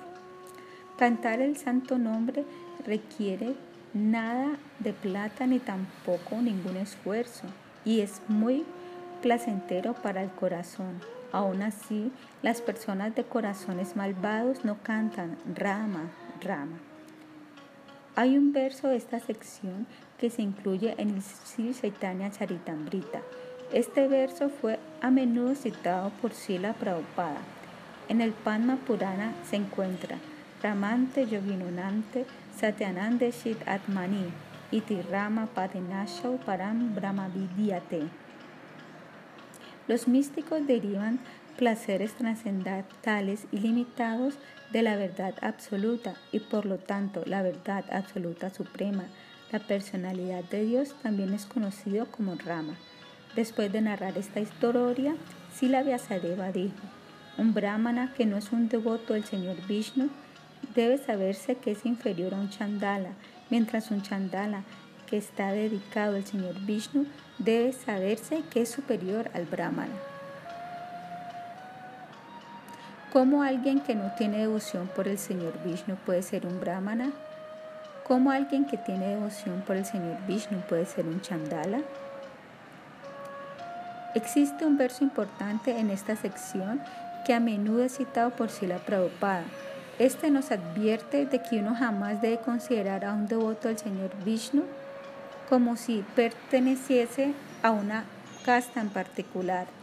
Arshe Vishnu Shiladir Guru Shunara Matir Vaishnave Yati Budir Vishnura Vaishnavam Kalimala Matane Padatirtini Buddhihi Sri Vishnu Namni Mantra Shakala Kalashahe Shabda Samanya Subdir Vishnu Sarvaresh Tad Idara Mam Dirijasya Va Narakisaha Aquel que piense que la edad en el templo está hecha de madera o piedra y que piensa que el maestro espiritual en la sucesión discipular es un hombre ordinario, que además piensa que el Vaishnava en, el Ashuta Gotra pertenece a cierta casta o credo, o que piensa que Charanamrita o el agua del Ganges es agua ordinaria, debe ser considerado un residente del infierno, Padma Purana.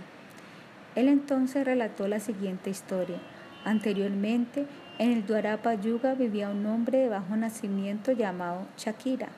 Aunque él era pobre y trabajaba en los campos agrícolas de los demás para subsistir, él era erudito y de corazón puro. Todos los días él pasaba mucho de su tiempo cantando los santos nombres del Señor, Hari, Keshava, Govinda, Vasudeva, Janardana, etc. Charika tenía devoción por el señor Vishnu, pero debido a su bajo nacimiento, él no tenía discriminación. Viviendo en las montañas, él solía comer muchas frutas. Si Charika sentía que eran dulces, él se las sacaba de su boca y se las ofrecía al señor Vishnu. Él no comprendía que era pureza y, lo, y que lo que no era puro. El hábito que uno obtiene de la manera social en que fue criado se enraiza profundamente y por lo tanto no es fácil de cambiar. En una ocasión, mientras estaba en los bosques, Charika encontró una prillada madura. Estando deleitado, él rápidamente se la colocó en su boca, pero sucedió que quedó atrapada en su cuello. Con su mano izquierda, Charika mantuvo la, evitó que la fruta siguiera bajando hacia su estómago. Él pensó, si yo no le ofrezco esta fruta al señor Vishnu, entonces seré el más pecaminoso de los pecaminosos. De esta manera, él decidió ofrecerle la fruta al señor Vishnu, pero aún así esta no salía de su cuello.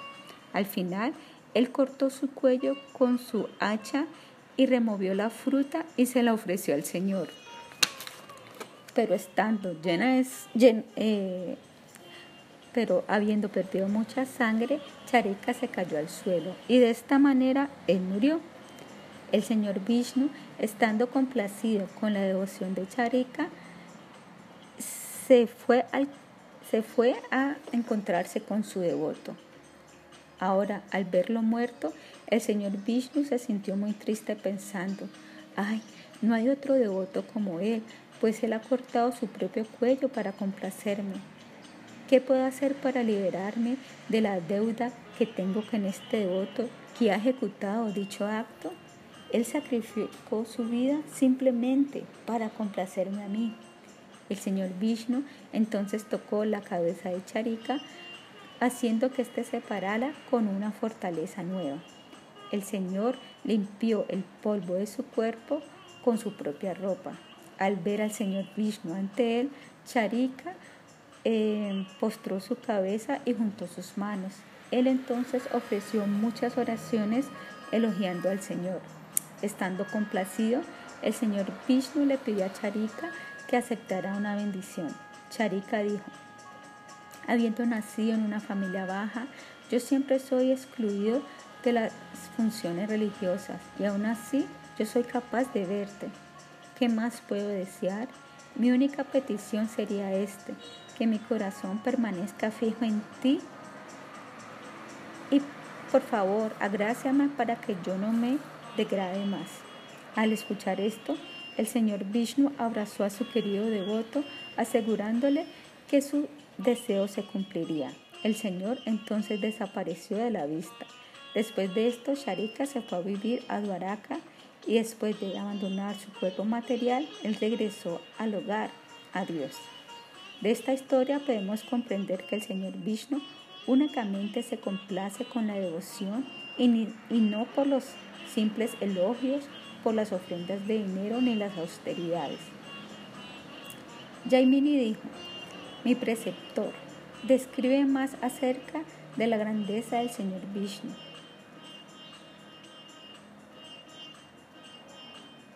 ¿Quién está satisfecho después de beber el néctar de los pasatiempos del Señor? Vyasa dijo, no hay nadie superior a ti en este mundo debido a que deseas escuchar repetidamente las glorias del Señor Vishnu, o mejor de los brahmanas. La narración acerca de los pasatiempos del Señor purifican a los oyentes, al que hace preguntas y al orador. Ahora escucha otra historia antigua. En una ocasión vivía un brahmana llamado Bradatano en Purushottama Yaganatha. Él era muy atractivo, hablaba de manera educada y nació en una familia culta. Pero al obtener la madurez, Bhadratanu se ilusionó por la pasión del amor. De hecho, él se apegó a la prostituta y dejó sus estudios de los Vedas. Debido a la asociación con los ateos, él dejó de recitar el Gayati Mantra. De esta manera, él abandonó sus deberes como un brahmana y se apegó cada vez más y más a las actividades pecaminosas. Una vez, el brahmana ejecutó la ceremonia sarada sin nada de fe. Entonces, yéndose a la casa de la prostituta esa noche, él dijo, Hoy es el día para ejecutar la ceremonia sarada, pero en vez de eso yo he venido a donde ti. Tan solo mira qué noche tan temible. Está lloviendo duro y el viento está soplando terriblemente. Es con gran dificultad que yo he podido venir aquí siendo atraído por tu belleza. A mí que me importa un baño sagrado. Rocíame con el agua de tu amor y yo alcanzo los cielos. ¿Por qué debo ejecutar austeridades para obtener el cielo en la siguiente vida?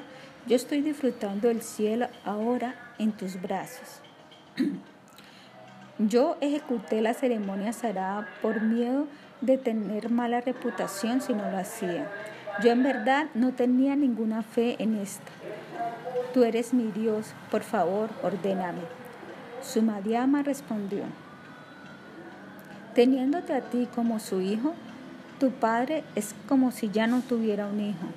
Tú, tienes, tú quieres tener sexo conmigo incluso en el día de ejecutar la ceremonia sagrada. Al hacer esto, tus antepasados serán forzados a beber el semen en este día. Tú no le tienes miedo a los castigos de llama, pero debes saber que nuestra vida material es como una burbuja sobre la superficie del océano. Perece en un momentico. Qué tan maravillosa es la malla del Señor Vishnu. Después de escuchar esto, el Brahmana pensó, ¡ja! Al infierno conmigo, soy un gran pecaminoso. Mi comprensión ni siquiera está al nivel de la comprensión de una prostituta. ¿Cómo puedo continuar cometiendo pecados cuando la muerte es inminente y Yamarash está esperándome? Habiendo abandonado mi conciencia de Krishna, ¿cuál será mi destino después de la muerte? Mientras Vatratanu estaba pensando de esta manera, el gran Rishi Markandeya llegó hasta allí. Después de ofrecerle gran respeto, el Brahmana dijo, yo soy el más grande de los pecadores. Yo siempre estoy interesado en la esposa de los demás. Yo jamás he ejecutado ningún acto piadoso. ¿Cómo puedo yo, un gran pecador, cruzar sobre el temible océano de la existencia mundana que causa dolores ilimitados? Marcandeya dijo, oh Brahmana, incluso si tú has cometido pecados, aún así eres el mejor de los hombres debido a que esta comprensión de la transciencia de la vida material ha surgido dentro de tu corazón. Ellos son considerados los mejores, los que primero cometen pecados, pero más tarde se alejan de ellos. Dicha persona seguramente adora al Señor Vishnu en antiguas vidas. Ten la seguridad que muy pronto la buena fortuna será tuya. Yo no puedo permanecer más aquí. La respuesta a tu pregunta. Para, perdón, para responder tu pregunta, yo te doy el consejo que te vayas y veas al Brahmana Danta en su ashrama él te dirá lo que deseas. Habiendo sido aconsejado de esta manera, Badratanu se fue a la ermita de Danta.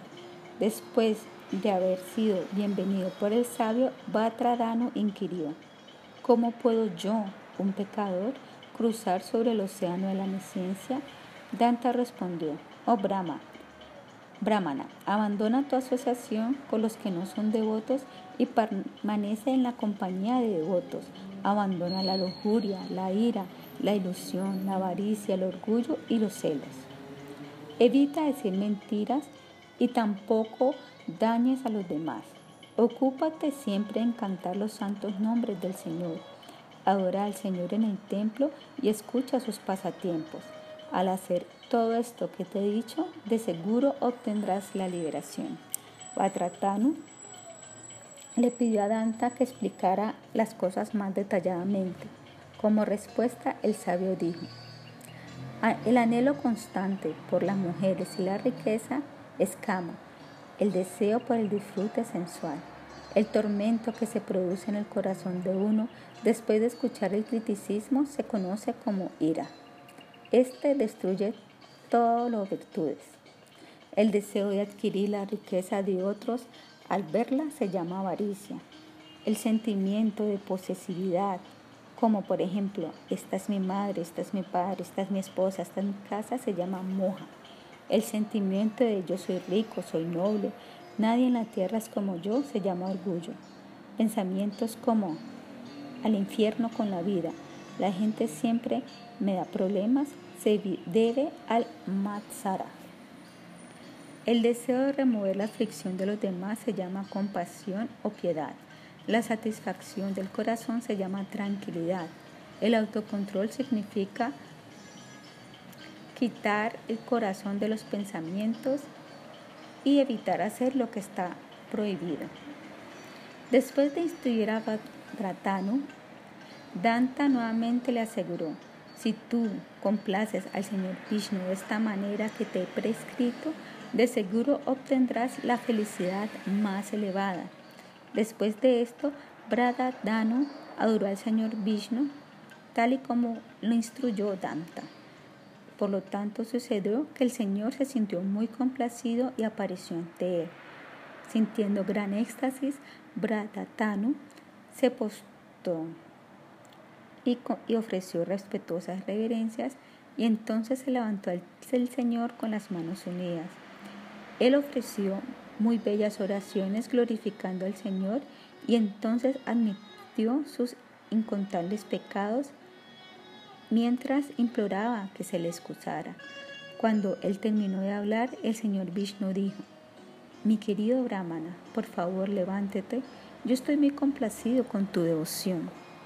Dime qué es lo que deseas, ciertamente te lo daré.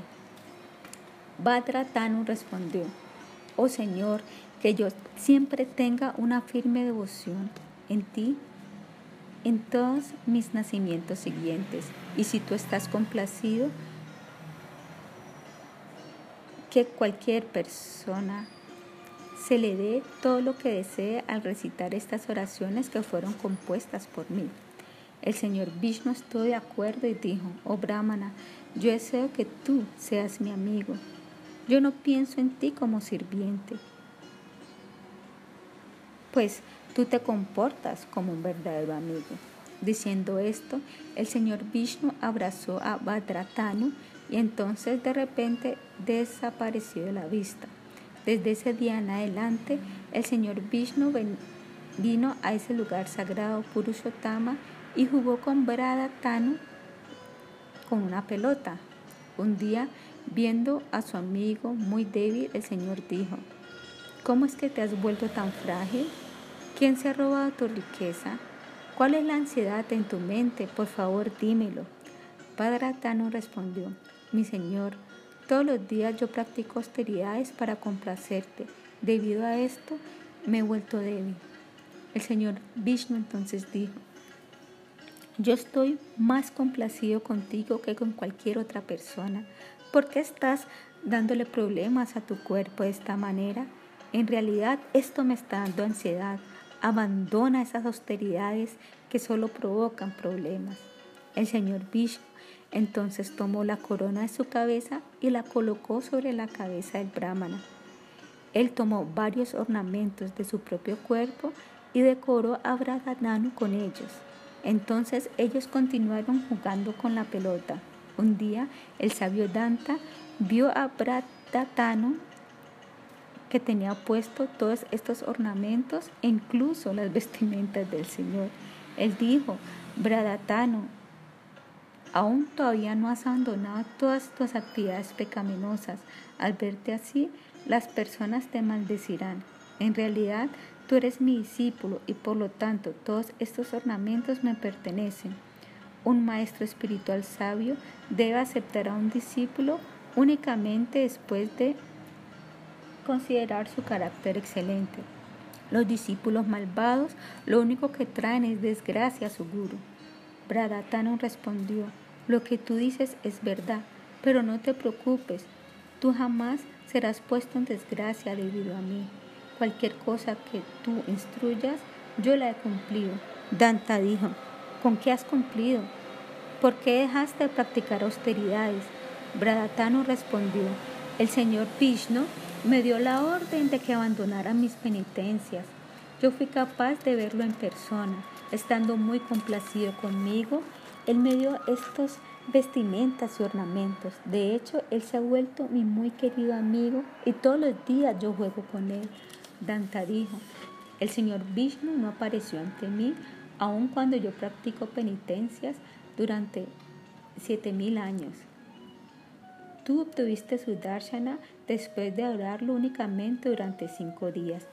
¿Cuál es la gran fortuna que tú tienes? Por favor, dime cómo puedo ver al señor Vishnu.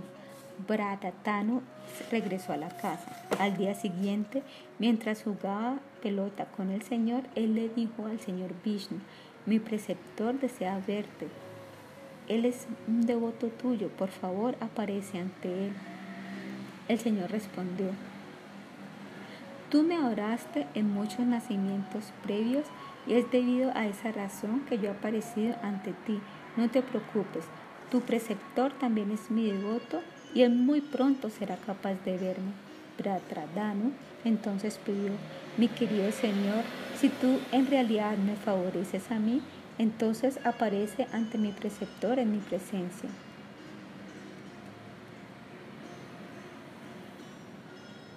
Por favor, Señor, protégeme. El Señor dijo, está bien, trae tu guru hasta aquí para que me vea. Batratano entonces se fue a la ermita de su guru. Danta, muy feliz, lo acompañó a su discípulo y por lo tanto obtuvo la audiencia al Señor, a la cual había esperado por muchísimo tiempo. Danda ofreció sus oraciones y concluyó diciendo, Oh amo del universo, yo estaré muy complacido si tú incluso me haces el sirviente del sirviente de tu sirviente. Como respuesta, afectuosamente el señor Vishnu abrazó a los dos brahmanas. Después de hacerlo, de repente desapareció. Permaneciendo en Purushottama, los dos brahmanas adoraron al Señor Vishnu sin desviación y al final ellos regresaron a su morada suprema, Vaikunta. Sila Vyasadeva dijo, escucha la grandeza de Purushottama. Este está situado a orillas del océano y es más difícil de obtener que el cielo. Debido a que Purushottama, el Señor Supremo, vive en esa aldea, se llama Purushottama. Los semidioses ven a aquellos que están viviendo allí como con cuatro brazos. De hecho, mientras entran a ese lugar sagrado, uno tiene la forma de Vaikunta. Los sabios no deben dudar acerca de esto. Aquellos hombres que ven las deidades del Señor Yaganata, Subhadra y el Balarama obtendrán el cumplimiento de sus deseos. El prasada de las deidades debe aceptarse sin ninguna consideración, incluso si se le ofrece un chandala a un brahmana, pues este es el más sagrado de los lugares. De hecho, el prasada del Señor debe ser aceptado sin ninguna consideración material. Los siguientes versos se citan en el Sri Chaitanya Charitamrita. En una ocasión, el Señor Chaitanya trajo prasada de Yaganata y se la llevó a Sarvabhauma Bhattacharya muy temprano en la mañana. El Bhattacharya lo aceptó inmediatamente, incluso sin haberse bañado ni limpiado sus dientes. Esto fue apreciado por el Señor y en respuesta el Bhattacharya cita los versos del Padma Purana, Suksham para Suyetam Vapi, Nitam Dura de Shataha, Prapti Matrena Bhoktavya, Natrakala Vicharana. Traducción. El Bhattacharya dijo, uno debe comer el Mahaprasada del Señor inmediatamente al recibirlo, incluso aunque esté seco, pasado o haya sido traído de un país distante. Uno no debe considerar ni lugar ni tiempo. Nadesha ni Tatra, Nakala ni Yasamtata, Praptamanam Durta Sister, Bhaktavyam Hari Traducción. El prasada del Señor Krishna debe ser comido por los caballeros tan pronto como sea recibido. De eso no hay duda. No hay ningún principio regulativo con respecto al lugar y al tiempo. Esta es la orden de la suprema personalidad de Dios. Significado. Estos versos son citados del Padma Purana. Vyasadeva concluyó diciendo, los devas siempre le tienen miedo a perder el mérito religioso y caerse. Por lo tanto, ellos dicen entre sí, ¿cuándo iremos a Bharatavarsha y adoraremos al Señor de Lakshmi? La gente de Bharatavarsha es más afortunada que nosotros debido a que ellos adoran al Señor Vishnu. Únicamente adorando al Señor Vishnu en Bharatavarsha es que tuvimos la oportunidad de llegar al cielo. De esta manera los habitantes de los cielos conversan entre sí. No hay ninguna duda de que si uno ve al señor Yaganata sentado sobre su carroza junto a su badra y al señor Balarrama yendo al templo de Kunchika, no nacerá nuevamente en el mundo material. Yaimini dijo, Preceptor, yo he escuchado muchas narraciones de tu parte, glorificando los poderes del Ganga y de los varios lugares sagrados y de los brahmanas.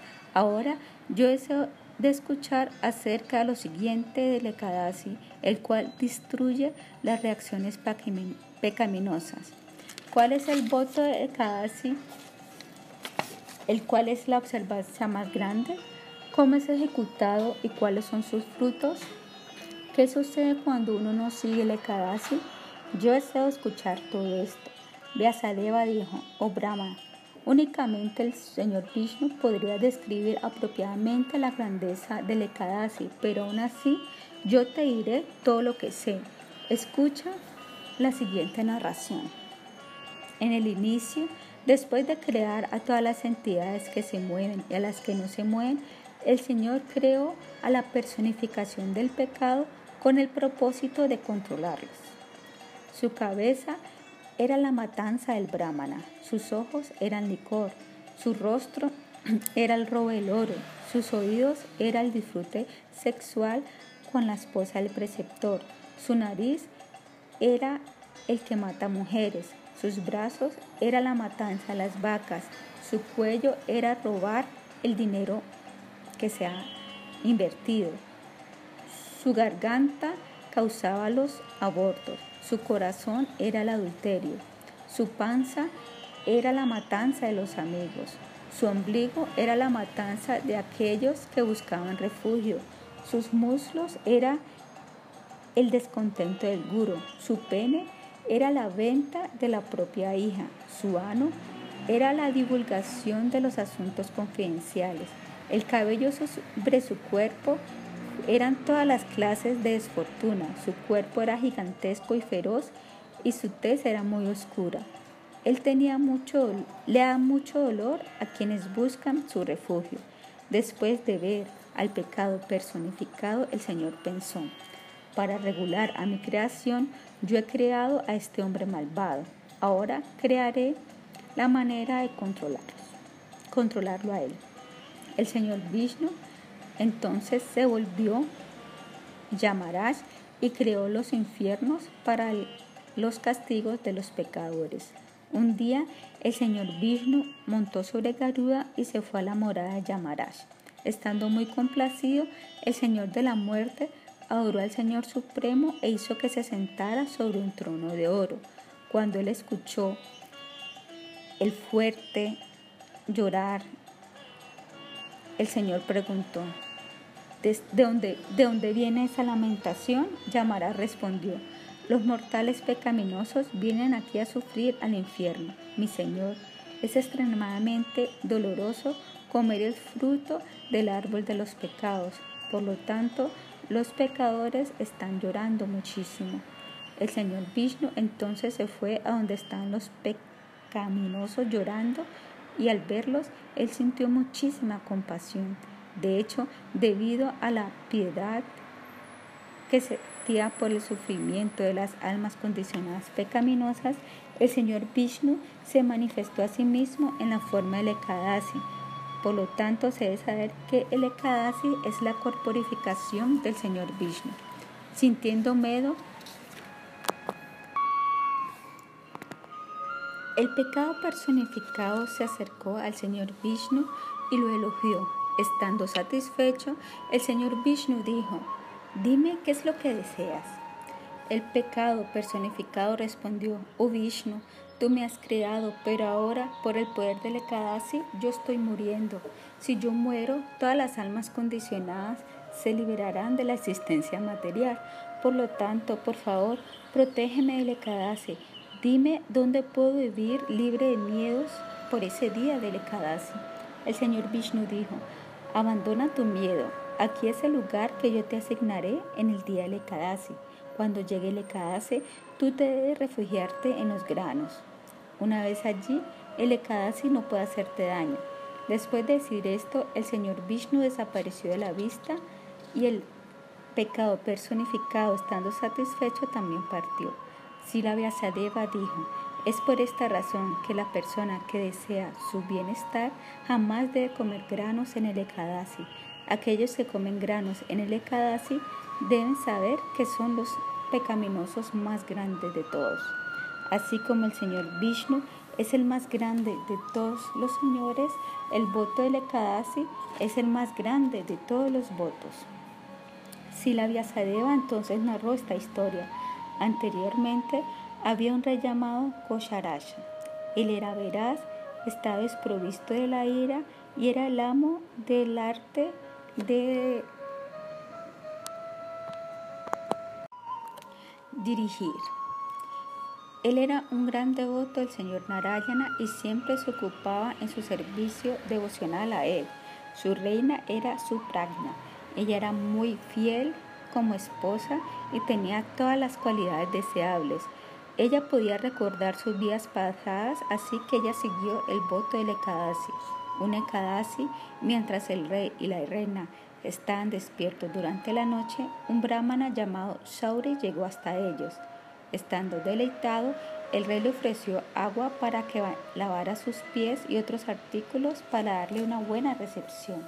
El brahmana vio como el rey y sus asociados estaban observando el Ekadasi mientras adoraban al señor Vishnu con varia parafernalia. El rey y la reina entonces cantaron una canción en glorificación al Señor y mientras lo hacían danzaban. En este momento Sauri les habló de la siguiente manera. Ustedes son sumamente afortunados. Dicho comportamiento auspicioso raramente puede ser visto. Los dos son unos devotos muy buenos. ¿Cómo es que obtuvieron una devoción tan pura? Suprayana respondió, oh Brahmana, en realidad éramos pecaminosos muy grandes que fuimos liberados por Yamaraj debido a observar Ekadasi. Yo puedo recordar mis vidas pasadas y por lo tanto ahora estamos observando el Ekadasi, anhelando obtener la morada suprema del Señor. Shauri dijo, si tú sabes mi nacimiento anterior, por favor dímelo. Yo estoy muy curioso de saber acerca de esto. Suprayana explicó, anteriormente yo era una prostituta y cometí una gran cantidad de pecados terribles. El rey era un sura llamado Nityoyada. Abandonando nuestros deberes de Varna, él secuestraba a las esposas de los demás y también robaba su riqueza. Él bebía licor, mataba a sus amigos y ejecutaba abortos. Estando muy orgulloso, él criticaba a los que actuaban piadosamente. En una ocasión, Nityodana llegó hasta mi casa. Él era muy atractivo, así que muy feliz. Yo lo complací mediante los placeres sexuales. Yo le gusté tanto él me preguntó si me podía quedar con él. De esta manera nos quedamos juntos. Entonces, en un día casi yo me enfermé muchísimo, teniendo una fiebre alta, yo ni siquiera bebí agua y ni que hablar de ingerir comida. Por amor a mí, Nityoyada también se abstuvo de beber y de comer. Esa noche yo me quedé despierta cantando Oh Narayana, oh Krishna. Debido a la eficacia de mi ayuno, todos nuestros pecados perecieron. A la mañana siguiente yo morí de la fiebre y mi amante, sintiéndose muy triste, se suicidó. Estando atado por los Yamadutas, nosotros fuimos a la corte de Yamaraj mediante un sendero muy difícil. Por la petición de Yama, Chitragupta entonces dijo, aunque estos dos eran los pecaminosos más grandes, ellos se liberaron de todas las reacciones pecaminosas debido a observar el ayuno en el Ekadasi. Es un hecho que si uno incluso ayuna sin Inintencionalmente en el Ekadasi se libera de todos los pecados. Suprayana continuó. Escuchando esto, Yamara se levantó de su asiento y le ofreció pasta de sándalo, incienso y flores. Todo como también ornamentos de oro. Él entonces nos dio de comer frutas y dulces que sabían a néctar. Mientras nos elogiaba, Él nos colocó sobre un carruaje celestial. Él dijo, ahora están liberados de todos los pecados, váyanse a la morada del Señor Vishnu.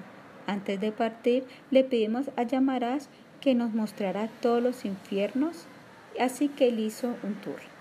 Finalmente, después de ver todas las condiciones infernales, nosotros ascendimos a la morada del Señor Vishnu. Nosotros permanecimos allí durante un largo tiempo antes de nacer nuevamente sobre la tierra en familias chatrias. Después de disfrutar opulencia real durante mucho tiempo, nosotros nos iremos de regreso al hogar a donde Dios. Mi querido Brahmana, en los tres mundos no existe un voto como el Ekadasi. Tan solo mira lo que se puede alcanzar ejecutando el voto de manera no intencional. Ni siquiera puedo imaginar el resultado que le espera a una persona que observe el Ekadasi con gran devoción. Finalmente Yaimini preguntó, oh Dime cómo la terrible gente se comportará cuando la terrible era de Kali llegue. Vyasa dijo, Kali Yuga es la morada de todos los pecados. En esta era la gente es muy sensual y cruel. Ellos critican los Vedas y juegan juegos de azar y les gusta robar. Los brahmanas seguirán las prácticas de los sudras y uno se convertirá en un simplemente colocándose vestimentas naranjas. La riqueza únicamente será medida por el estatus que tiene uno en la sociedad. En Kali Yuga, los hombres venderán a sus hijas. Todos los hombres serán subyugados a las mujeres. La lluvia será deficiente y esta caerá en el momento inadecuado. Las vacas comerán heces y darán muy poca leche. a todos les gustará elogiarse a sí mismos y criticar a los demás. Las personas serán malvadas y cuando ellos vean a los devotos del Señor Vishnu se reirán. En la era de Kali, la gente únicamente será capaz de prosperar mediante cosas crueles. Todas las personas serán adictas a los pecados. Todos anhelarán regalos, pero a nadie le gustará darlos. Los melechas se volverán reyes y la gente únicamente será de una casta. Al inicio del Kali Yuga, los hombres blasfemarán al Señor Vishnu, pero más tarde ellos cantarán el santo nombre del Señor. Aunque Kali Yuga es muy degradada, tiene una gran cualidad. Simplemente cantando el santo nombre del Señor, uno obtiene la perfección espiritual.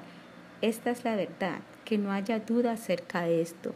Sutta Goswami dijo, que este Purana, el cual es muy confidencial y que ha manado de la boca de Sila Sadeva, deleite al Señor Supremo, al Señor Vishnu y que también complazca a los devotos de él. Fin.